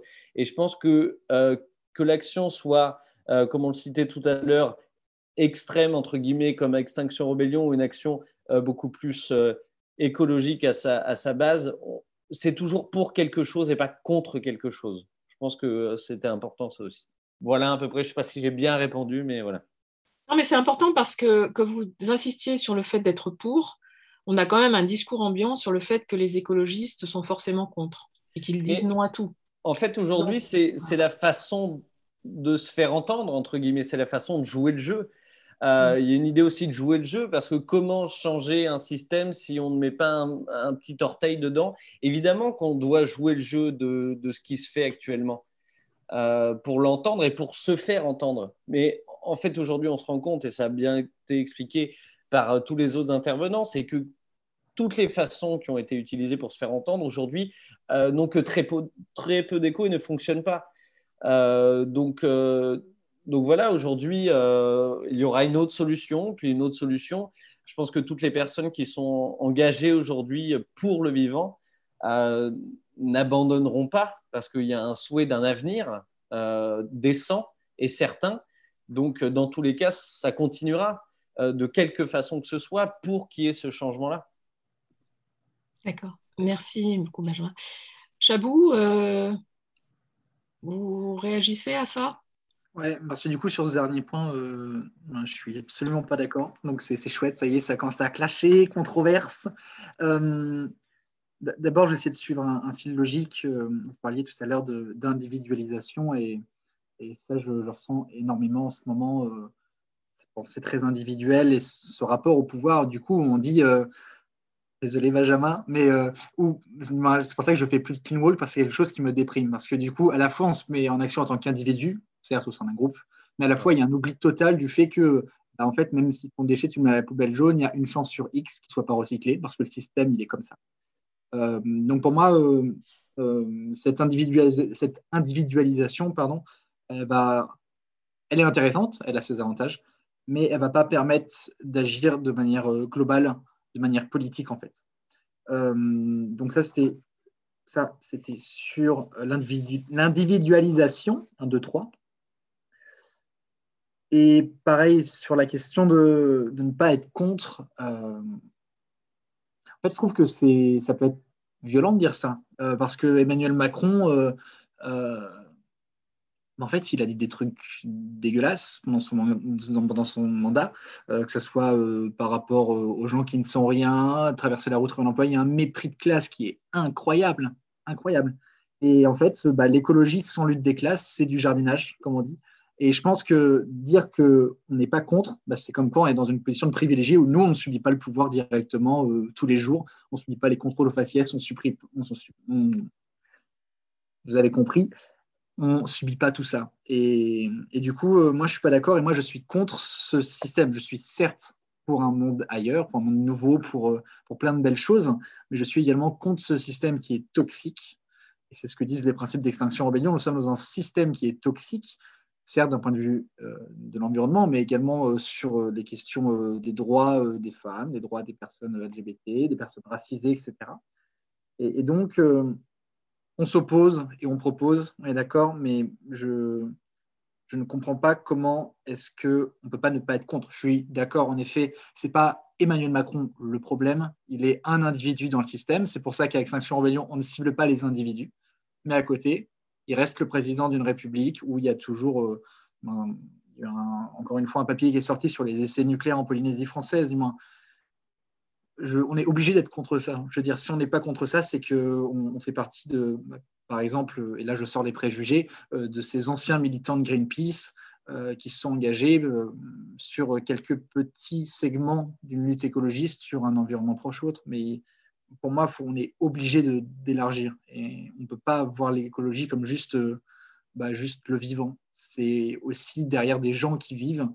Et, et quand j'en parle souvent avec euh, des collectifs euh, queer, par exemple, euh, ou autres, bah, en fait, eux aussi sont, aussi sont écolos, en fait. Aussi, ils veulent un avenir durable, une planète habitable. Mais en fait, ça sert à quoi d'avoir une planète habitable si derrière les inégalités sont toujours là, si derrière les gens subissent toujours autant la vie de la même manière et que l'État ne prend pas en main ses devoirs? Voilà. Merci, euh, merci. Je peux répondre en 10 secondes. Euh, secondes? Bah, je voulais juste dire plusieurs choses sur euh, la question de l'organisation parce qu'il est déjà presque 20h et, Yann doit parler. Donc vous pouvez répondre vraiment en 10 secondes, mais je vais, minute, je vais, je vais seconder. Et puis après, ça sera Yann. Et j'aimerais bien en fait qu'il y ait un petit moment de questions, même si j'imagine que beaucoup de personnes ont prévu de partir à 20h. Donc ce que je voulais dire, c'est qu'on va prolonger un petit peu la, la réunion au-delà de 20h si nos intervenants peuvent rester. Donc, Benjamin, j'espère que vous pourrez rester après 20 heures. Absolument, tout à fait. Bien. Donc 10 secondes alors. 10 secondes, ok. Euh, J'ai pas dit que je n'étais pas contre Emmanuel Macron, ça c'est mon avis et euh, on pourra en parler entre nous. J'ai dit que qui que ce soit qui change les choses, on veut que ça soit quelqu'un. Donc ça peut être lui ou n'importe qui, on veut que les choses changent. Et les clean walk me dépriment aussi, mais elles apportent une prise de conscience à plein de gens, donc elles sont en partie nécessaires, mais tu l'as dit. J'ai fait 10 secondes. Yann, allez-y. Non, je vais, je, vais, je, vais vous faire gagner, je vais essayer de faire gagner du temps et de passer à la discussion parce que c'est important qu'on ait un peu de temps pour la discussion. Euh, je, crois que cette question institutionnelle, elle, est, elle ouvre un chantier immense et c'est dur, on n'a pas assez de temps pour la traiter. Pour moi, il y a une contre, on est pris, le mouvement est pris actuellement dans une contradiction entre le fait qu'il revient sur l'idée que l'action étatique, institutionnelle, je passe rapidement, est la condition d'une bifurcation, il revient sur une position d'interpellation autour de la responsabilité politique. Et dans ce même mouvement, il constate, euh, ce mouvement, les, blocages immenses. Alors, qui ne sont pas uniquement des, blocages institutionnels liés aux, aux inerties. On pourrait imaginer une institution comme ça, uniquement euh, inertique d'un point de vue administratif, qui sont euh, des blocages qui, sont reliés à, une, une, à, des réalités économiques, à des intérêts économiques qui sont qui, qui, s'ancrent au sein des, au au sein des administrations. Euh, chacun des arbitrages pour une transition exigeante se confronte aujourd'hui, est immédiatement confronté à des euh, enjeux euh, économiques gigantesques. je l'ai enfin, compris il y, a, bien longtemps, mais, mais je l'ai compris tout récemment lorsque une grande enseigne pétrolière nous a demandé à nous, quantité critique, euh, si on voulait bien euh, faire une keynote sur l'évolution des mouvements à long terme, parce que immédiatement, il y a une inquiétude sur la place prise par cette question en tant qu'elle peut influencer euh, la, capacité de rentabilité des entreprises, sa capacité de pression sur les États, etc. Donc on est au cœur d'un mouvement, mais c'est un processus normal pour un mouvement de découvrir en même temps qu'il se met en place euh, les blocages institutionnels auxquels il fait face. La vraie spécificité, et je m'arrêterai là, parce que je n'ai pas, de, pas de solution, y compris je n'ai pas travaillé sur les sujets proprement institutionnels, c'est que pour la première fois, on a un mouvement, et c'est la différence avec d'autres, d'autres mouvements qui se considéraient en quelque sorte dans le sens de l'histoire, qui considéraient que le temps travaillait pour eux et qui euh, estimaient qu'ils avaient le temps de se déployer, même s'ils étaient dans des urgences sociales, euh, etc. Par exemple, le mouvement ouvrier. La différence avec le mouvement ouvrier, euh, eh bien, elle est que ce, mouvement considère qu'il n'a pas le temps, qu'il n'a pas le temps, et donc quelque part, s'il y a un projet institutionnel, il ne peut prendre qu'une forme extrêmement radicale et rapide, puisque cette question du temps euh, cette façon de concevoir le temps sous le mode du délai très court implique une condensation des mutations euh, institutionnelles.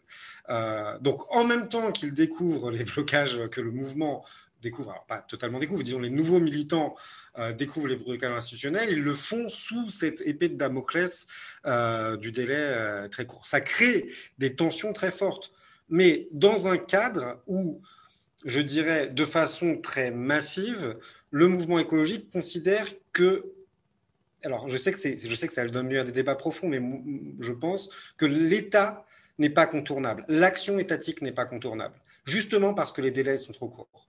Euh, donc il y, a des débats historiquement euh, vers une écologie décentralisée, une écologie. Alors évidemment, cette mutation de l'État, elle, est pensée par les mouvements écologiques, mais je dirais que euh, malgré des, débats, je dirais, de, de sous-chapelle, peut-on contourner l'État Doit-on se passer de l'État, etc. Aujourd'hui, dans le mouvement écologique, et c'est ce qui crée toute la contradiction, euh, la, question de la responsabilité étant au cœur, euh, on ne peut pas contourner la, constitution, la, question institutionnelle, même si en vrai, on ne sait pas la traiter à cause des blocages.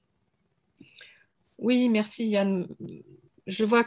Donc, signalez-vous dans le chat si vous souhaitez intervenir, euh, poser des questions, etc. je voulais dire une chose, euh, étant moi-même engagée pour changer l'État, c'est que ce qui m'avait marqué avec l'affaire du siècle, c'est qu'à mon sens, si cette pétition a été signée par plus de 2 millions de personnes, c'est aussi parce qu'elle interpellait l'État et qu'on sent bien déjà dans la culture en fait des Verts, des mouvements écologistes que l'échelle locale euh, a été toujours privilégiée, c'est une question de tradition politique, mais qu'en France, faire bouger l'État, c'est faire bouger quelque part euh, la société. Enfin, il y a un vrai lien entre les deux.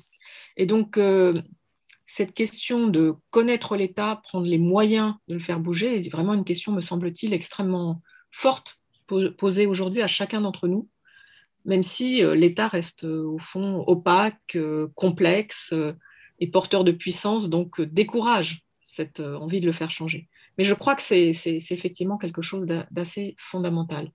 Est-ce qu'il y a des, questions?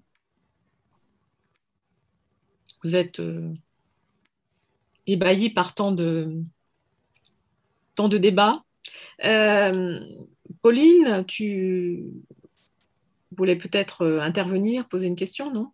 Euh, oui, alors je regarde, je remonte le chat, il y a beaucoup d'activités sur le chat. Euh, n'hésitez pas à écrire intervention, demander si, euh, si vous voulez qu'on vous donne la parole. moi, j'avais une question, j'ai j'ai lu qu'au Canada, les, il y avait plusieurs écoles et universités qui encourageaient les, étudiants à aller dans la rue ou à s'inscrire dans, des mouvements. Et en fait, c'était reconnu. Il y avait vraiment une reconnaissance euh, de, la part de, l'école euh, de l'inscription dans, dans, ces, euh, dans ces mouvements et du temps qui était laissé pour ces jeunes. Est-ce que vous pensez que c'est quelque chose qui peut se faire en France? Est-ce que ce serait acceptable? Est-ce que voilà comment ça, ça pourrait Est-ce que ça peut être une possibilité pour pour faire évoluer les choses? Voilà. Chabou, vous voulez intervenir, je crois. Et après, ah, euh, je vois que Joanne a demandé la parole. Euh, peut-être qu'on prend les interventions avant que vous répondiez, si ça ne vous ennuie pas. Donc, Joanne, c'est à vous. Euh, bonsoir, excusez-moi pour mon retard. Tout d'abord, pour répondre à Pauline, il y a des écoles qui ont déjà mis en place des choses auxquelles, en fait, si on est bénévole au cours de notre année diplômante, par exemple, je sais qu'en BTS, ça se fait beaucoup, euh, on a la possibilité d'avoir des points supplémentaires sur notre note finale. Mais en fait, ce pas des choses qui sont mises en avant. on apprend ça généralement à la fin de l'année de BTS, comme quoi on, pourrait avoir bénéficié de ce genre de choses si jamais on était bénévole au sein d'une association, quelle que soit l'association.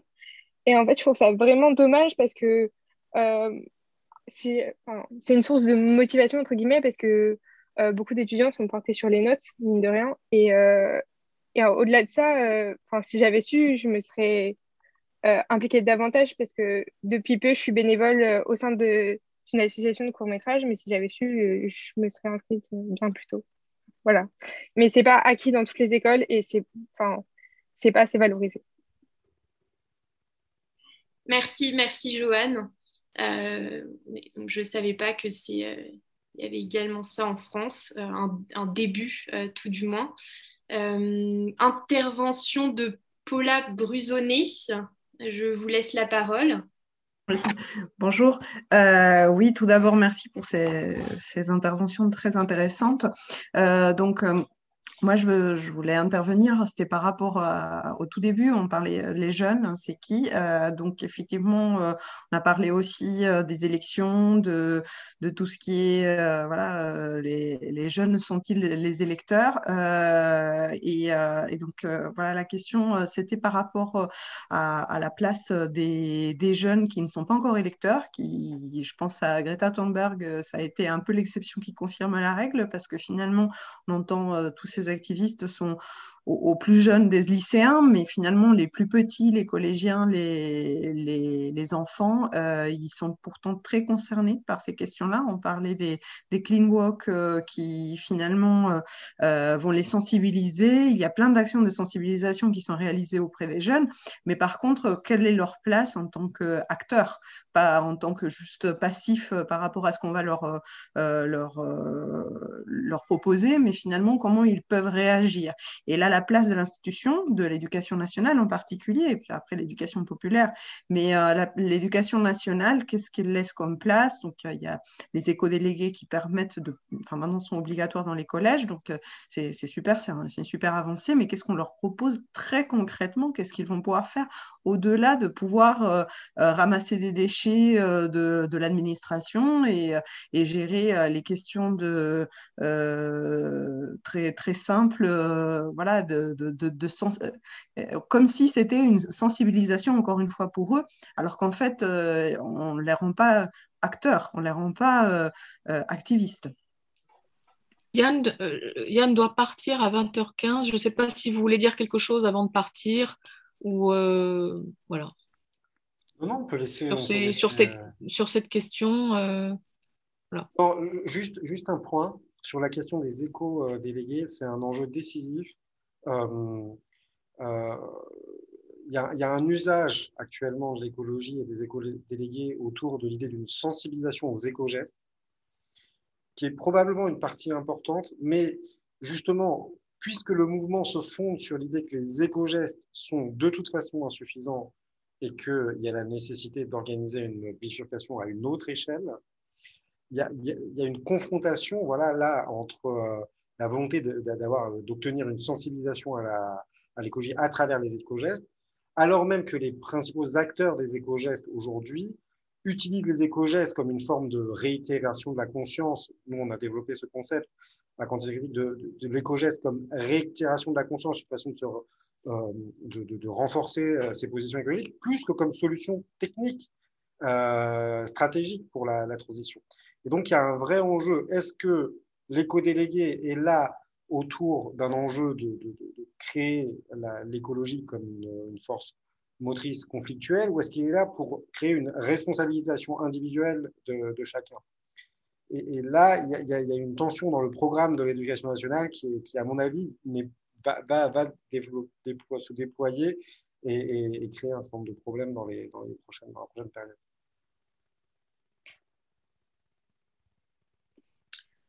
Chabou voulait intervenir, je crois. Euh, oui, bah, du coup, sur les éco-délégués, euh, c'était mon service civique l'année dernière, donc j'ai pas mal côtoyé, etc. Euh, bah, il y a une volonté absolument, et parfois les établissements peuvent être d'accord, mais on prenait l'exemple des poubelles, du coup, cas concret, mais poubelles jaunes pour les papiers. Donc, on installe les poubelles en carton dans lesquelles on met tout ce qui est recyclable. donc, on informe les éco-délégués, les classes, tout le monde joue le jeu. Et puis, euh, bah, après, on va parler un peu avec euh, les agents d'entretien. Et en fait, euh, les femmes de ménage ont un chariot avec un sac poubelle. Et du coup, bah, voilà, tout finit dans le même sac, sauf quand elles ont le temps de faire un deuxième tour pour tous les papiers. Ou, voilà. Donc, en gros, tant, que leur, tant que le contrat de travail des employés d'entretien ne sera pas adéquat euh, au travail fourni parce que déjà qu'elles sont extrêmement précaires et déjà rien que ça, ça pose problème. Donc il y a ça. En plus, il n'y a pas le bon chariot. Donc en gros, il faudrait faire des investissements. Euh, voilà. Donc euh, de base, un lycée lambda qui veut juste faire un truc pour l'environnement, l'écologie, qui va mettre des éco-délégués et on leur dit en fait, vous devez payer 30 000 euros pour X nouveaux chariots. Ça bloque. Du coup, c'est vrai qu'en tout cas, c'est un espace de liberté dans... qui, est, à prendre. Là-dessus, c'est clair. Et tout à l'heure, vous parliez de, vote. Euh, bon, je ne suis pas très optimiste. Euh, ça serait à vérifier. Moi, de ce que j'ai compris, c'est que les jeunes font partie de ceux qui s'abstiennent le plus. Euh, j'ai cru comprendre aussi que les jeunes votaient le plus à l'extrême droite. Voilà. Je, voilà Peut-être que Yann a plus d'informations que moi là-dessus, mais je, moi, je ne crois pas du tout en cette solution d'élection ou même de sixième, cinquième République. Euh, et c'est pour ça que la quatrième revendication d'XR, elle demande des assemblées citoyennes décisionnelles, en fait. Parce que si on veut que la chose soit mise en place et qu'elle soit acceptée par la société, bah, c'est aux gens de décider, comme l'a fait en partie la CCC. Euh, et d'ailleurs, c'est une expérience qui était euh, assez chouette. Et voilà. D'autres interventions Yann, Patrick, Benjamin? Bah, oui, oui peut-être, juste pour, euh, pour, revenir sur ce point de, des sensibilisations en école. Euh, oui, c'est important. Euh, là, et donner l'exemple des, des clean walls qui est forcément que moi je suis ravi d'en voir un peu partout dans, les écoles, dans les collèges, les lycées, etc. Parce que ça a quand même malgré tout toujours cette base. Et je rejoins Yann là-dessus où c'est totalement vrai. nous, on le prône depuis deux ans et demi, le fait que ce n'est pas une solution. On ne va pas sauver la planète en ramassant euh, une centaine de sacs de déchets. Euh, ce que ça peut apporter, c'est cette prise de conscience-là. C'est ça qui est important. Euh, je voulais le, je l'ai dit, je l'ai envoyé en, message à Chabou, mais il le verra après. Mais je pense qu'il y a énormément de monde encore à éveiller. Donc, c'est pour ça que ces actions sont importantes. C'est pour ça qu'elles sont importantes auprès de la jeunesse. Et là, je rejoins euh, Paula là-dessus. Euh, après, sur la question des co-délégués, euh, moi, j'en pose une autre. Est-ce que, comme avec l'exemple de Chabou qui vient de partager, est-ce que ce n'est pas simplement une, une belle étiquette qu'on met dans, des établissements et où après on dit bon ben voilà, débrouillez-vous un petit peu avec, avec vos sacs et vos différentes actions. voilà, et par rapport à, l'aspect politique et l'aspect de vote, je rejoins aussi Chabous, peut-être avec une nuance euh, ou pour prendre mon exemple, euh, moi j'ai voté au niveau local parce qu'aujourd'hui j'habite dans une ville de 8000 habitants euh, où là j'ai eu l'impression que des choses étaient, étaient possibles à faire, à changer à l'échelle très locale. par contre, le vote à, l'échelle nationale, voilà, pareil, une fois de plus, j'en ris assez nerveusement parce que c'est tellement imbriqué dans, un système et dans un fonctionnement que, euh, que voilà, citais Coluche tout à l'heure dans le chat, ou s'il votait changer quelque chose, ça ferait longtemps que ça serait interdit. Quoi. Voilà. Euh, donc, euh, je note une intervention dans le chat de Guy Pustelnik qui propose la mise en place d'éco-délégués au sein des, des assemblées d'élus. Je ne sais pas si quelqu'un veut euh, rebondir ou quelque chose à, ajouter. Il n'y aura jamais d'accord de, des administrations, des décideurs de laisser du pouvoir aux autres. moi, je suis convaincu que ça, que hum, c'est pas dans leur intérêt de faire ça. Par contre, c'est dans leur intérêt d'absorber les idées, de les incorporer dans le système. On l'a vu à Tours, il n'y avait pas de, plan euh, air-climat, euh, etc. Et puis la mairie nous a proposé, nous en tant que militants, donc Greenpeace, XR, ANBCOP 21, euh, de participer à l'élaboration du plan climat euh, air, etc., le PCAET. Et c'est.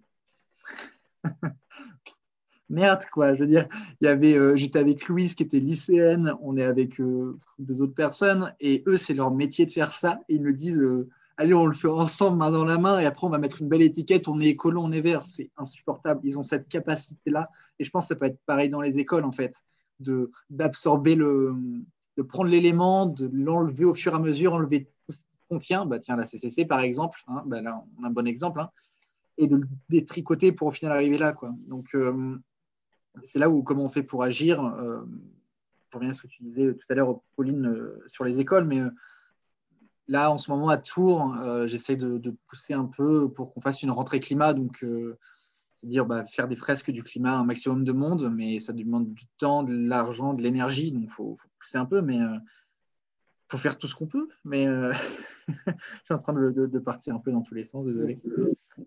Je voulais dire une chose, c'est qu'il me semble intéressant qu'en fin de, de, Il y a eu finalement trop peu de controverses, mais enfin, en tout cas, en fin de notre échange intense, on en arrive à la question de la transformation de soi. C'est-à-dire que on voulait parler des institutions et en fait, on se met à parler de transformation de soi.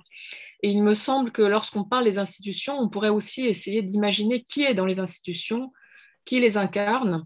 Trouver l'échange sur Emmanuel Macron intéressant parce que moi, je ne crois pas euh, qu'il faut se focaliser sur une personne, mais qu'en revanche, imaginer une transformation mentale, psychologique, euh, affective aussi, émotionnelle de ceux qui tiennent le pouvoir, c'est aussi une des clés sans doute de cette transformation des institutions.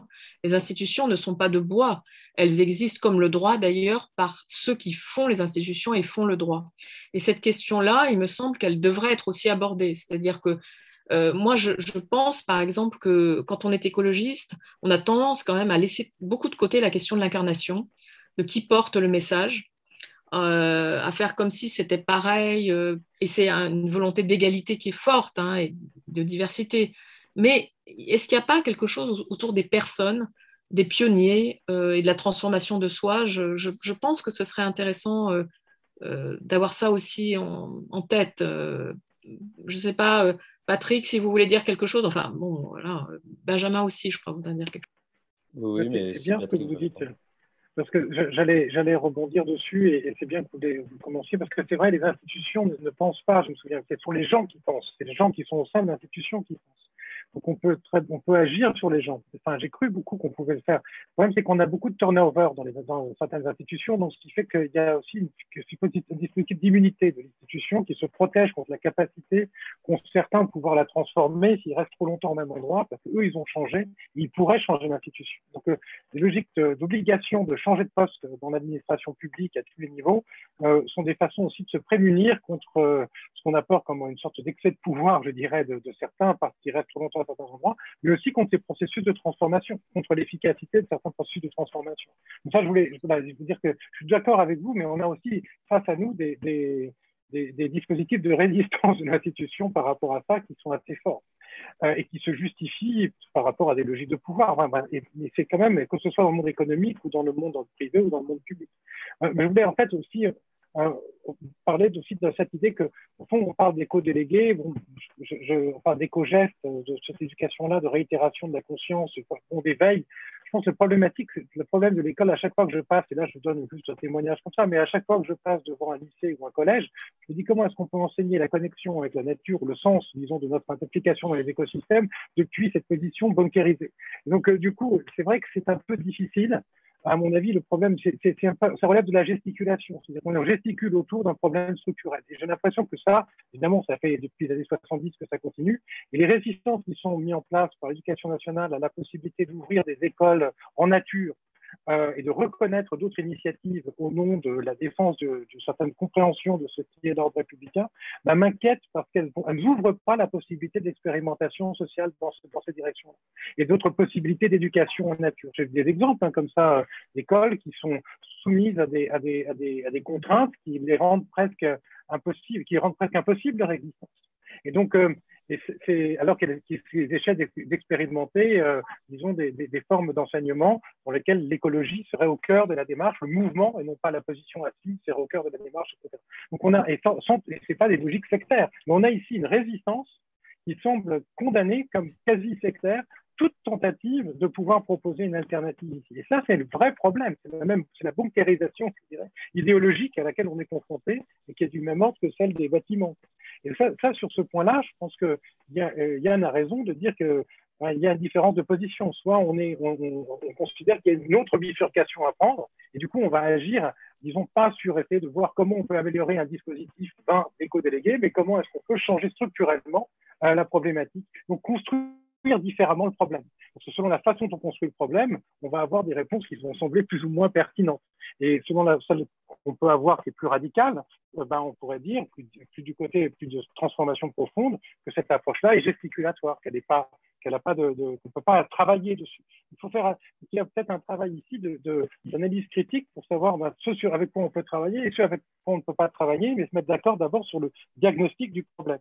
Et je crois qu'on ne partage pas clairement tous le même diagnostic. Euh, et ça, c'est un vrai, un vrai souci euh, au sein notamment des administrations. On a des gens qui sont euh, en détresse hein, par rapport au sens de la réaction publique. Ils l'expriment souvent, je ne vais pas témoigner de collègues, mais, clairement, je vois ça, mais il, y a, il y a une difficulté à formuler un diagnostic commun. Et ce travail de réflexivité, il faut aussi l'accompagner au sein des, administrations, pas simplement. Enfin, ça va être la condition pour pouvoir le mettre en œuvre ailleurs. Et puis, par rapport aux formations, je disais qu'on est en train d'essayer de tenter avec l'école urbaine de Lyon euh, de mettre en place des dispositifs de territoire école dans lesquels on pourrait commencer à, faire des enseignements véritablement hors les murs à partir, disons, de, disons, de, situations de transformation écologique euh, qui, ont lieu sur le terrain avec les gens auxquels ils sont confrontés. Et voir comment on pourrait créer des dispositifs euh, qui permettraient à la fois de travailler avec l'enseignement supérieur, mais aussi avec le secondaire. Bon, c'est des germes, hein, c'est des, efforts. Et je pense qu'il y en a un peu partout des efforts de ce type-là. Donc il faudrait voir comment est-ce qu'on pourrait fédérer et faire reconnaître, euh, renforcer ces dynamiques qui se multiplient partout pour pouvoir répondre aux enjeux qu'on vient de, mentionner ensemble. Et pour terminer, pour Yann, je voulais juste faire une petite remarque. Tu avais parlé du, rôle de l'État, le fait qu'on ne pouvait pas contourner le rôle de l'État. Et j'irai un peu plus loin. Je dirais que si tu vas un peu plus loin, c'est la question du gouvernement planétaire qui se pose aujourd'hui. Et euh, avec, euh, avec la pensée de l'Anthropocène et les approches des limites planétaires et du Safe Operating Space pour l'humanité, tout ce nouveau discours, cet nouveau discours expert, là, cette nouvelle génération du discours expert anthropocénique, de l'anthropocène qui se met en place à l'échelle des Nations Unies, eh bien, on a aussi derrière une commission de la Terre, une Earth Commission, une approche technocratique des, des, problèmes et des politiques publiques autour de la, des logiques de quantitatives de décarbonation euh, qui sont en train de se constituer à, à travers des, des exemples, disons une promotion d'une logique de gouvernement planétaire. C'est assez intéressant. C'est objectivement dit, dans, explicitement dit, par exemple, par un rapport qui a été fait pour le Club de Rome, qui n'est pas un rapport du Club de Rome, mais fait par des membres du Resilience Center à Stockholm, qui, s'appelle Transformation is Feasible. Et on voit que, par exemple, l'exemple qu'ils prennent pour pouvoir conduire les transformations de la société s'appuie en effet sur une reconnaissance du rôle de l'État comme étant le moteur euh, de ces transformations, étant donné le peu de temps qu'on a. On peut pas... Mais l'État qui est pris en exemple, c'est l'État chinois. Et en disant, certes, euh, l'État chinois n'est pas, la panacée, mais c'est ce qui se fait de mieux en ce moment pour pouvoir transformer une société rapidement. Et, euh, c'est assez intéressant de, voir cette promotion par les Suédois, euh, par le Resilience Center, d'une approche, euh, disons, de ce type-là, parce qu'ils se veulent pragmatiques et opérationnels, mais on voit qu'il y a derrière aussi, ce qui s'annonce, c'est quand même une définition, une construction technoscientifique, technique du problème, pas vraiment une transformation, je dirais, par les gens. Euh, et par la culture des gens et par leur façon de se responsabiliser par rapport aux enjeux. Ici, on, a, on, a une, on commence à voir monter euh, un autre récit euh, qui, est un, qui, est, un récit pas du tout favorable à la, à la démocratisation de l'écologie politique dont on est en train de parler. Merci beaucoup, Patrick. Est-ce que certains de nos intervenants veulent dire un dernier mot parce qu'il est 20h24 et et je crois qu'il va falloir se, se, quitter provisoirement. Juste merci pour moi, c'était vraiment passionnant. C'était vraiment... Euh, merci, euh, je, je, trouvais que c'était une rencontre aussi euh, très intéressante. Merci beaucoup. Merci. Jabou, Benjamin. Oui, oui bah, écoutez, je voudrais aussi dire merci déjà parce que j'ai pris un plaisir euh, sincère à écouter euh, tous les, intervenants et les intervenantes euh, ce soir. voilà, Patrick, j'aurais aimé vous avoir comme prof. voilà, très, très intéressant. juste pour répondre très brièvement à ce que vous avez dit, Lucille, sur le fait d'incarner. je pense que ça amènerait aussi une grande discussion qui serait plus agréable autour d'une table et, et de verres remplis, mais ça, amène toute la question de l'ego, en fait, euh, de l'ego qui, euh, qui prend une place fondamentale aujourd'hui dans la société. Euh, vous parlez des personnes qui représentent les fonctions publiques, les, les, les, structures de la société aujourd'hui. Première question, est-ce que vraiment elles maîtrisent tout ça? Je ne sais pas, j'en suis pas convaincu. Est-ce qu'on n'est pas dans une voiture euh, qui, qui, va beaucoup trop vite pour nous et on ne sait même pas où est le frein à main Possiblement, mais aussi la question se pose de, de, l'ego, tout simplement. Et euh, je pense qu'il y a énormément de choses à dire là-dessus, mais où est-ce qu'on le place? Euh, Je ne dis pas que c'est le cas dans, dans, toutes ces actions environnementales et écologiques, parce que l'ego est extrêmement présent là-dedans aussi. Mais je pense que faut pas oublier qu'on fait partie d'un tout et, euh, et euh, je pense qu'il y a beaucoup de questions à se poser là-dessus. J'arriverai pas à développer parce qu'on a dit beaucoup trop de choses passionnantes, mais euh, moi je, laisserai tout le monde peut-être sur cette question de l'ego et savoir où est-ce qu'on le place et comment on vit avec. Voilà. Mais merci à tous. En tout cas, c'était passionnant, vraiment. Merci beaucoup. De belles rencontres. Chabot, vous voulez dire quelque chose hein? pour l'invitation. Euh, et merci d'avoir passé du coup euh, deux heures à écouter quatre personnes parler de ce qu'elles pensent. on est dans l'ego, on est bien là. non, c'était chouette. Euh, J'en sortais primé comme un peu à chaque fois parce que bah, ça rebrasse la situation et c'est un peu déprimant, mais au moins c'est cool. On, échange, donc c'est chouette. Et puis buvez de l'eau, hydratez-vous, c'est important. Euh, l'été arrive. Et, euh, et surtout, n'oubliez pas. Que... On n'est pas si vieux que ça. On n'est pas si vieux que ça. Ouais, grave, ça faisait vraiment hydrater vos retraités. Mais non, mais l'eau, c'est pour tout le monde. et euh... vous m'avez perdu. Euh... Oui, et surtout, n'oubliez pas, vous avez plein de compétences et vous pouvez aussi être utile euh, un peu de toutes les manières différentes. Donc, essayez de vous engager là où vous avez envie de vous engager et faites-le. Et euh, ça fait du bien de se mettre en action, vraiment, contre les anxiétés. Euh, voilà. L'espoir meurt, mais l'action commence, comme on dit chez nous. Merci encore. Pauline, Pauline, tu veux dire un petit mot peut-être? Oui, bah, je, je, je veux euh, avant tout remercier hein, les, les, quatre, euh, les quatre intervenants pour avoir euh, exprimé vos points de vue avec, avec clarté. Et, et oui, voilà, enfin, je, je pense qu'on ne va pas dépasser plus. il est 20h28. Mais voilà, merci, merci à la Fabrique écologique d'avoir donné la parole aux jeunes et montré que c'est des interlocuteurs, des interlocuteurs crédibles et des acteurs à part entière. Moi, je crois qu'on termine cette soirée avec euh, le sentiment de constituer un groupe. Moi, c'est ça qui me semble important. Euh, c'est-à-dire qu'un débat peut, par rapport à ce que, ce, que, ce que vous disiez, Chabou, ça peut se terminer de façon un peu déprimante quand on se sépare vraiment, mais je ne crois pas du tout qu'on va se séparer vraiment.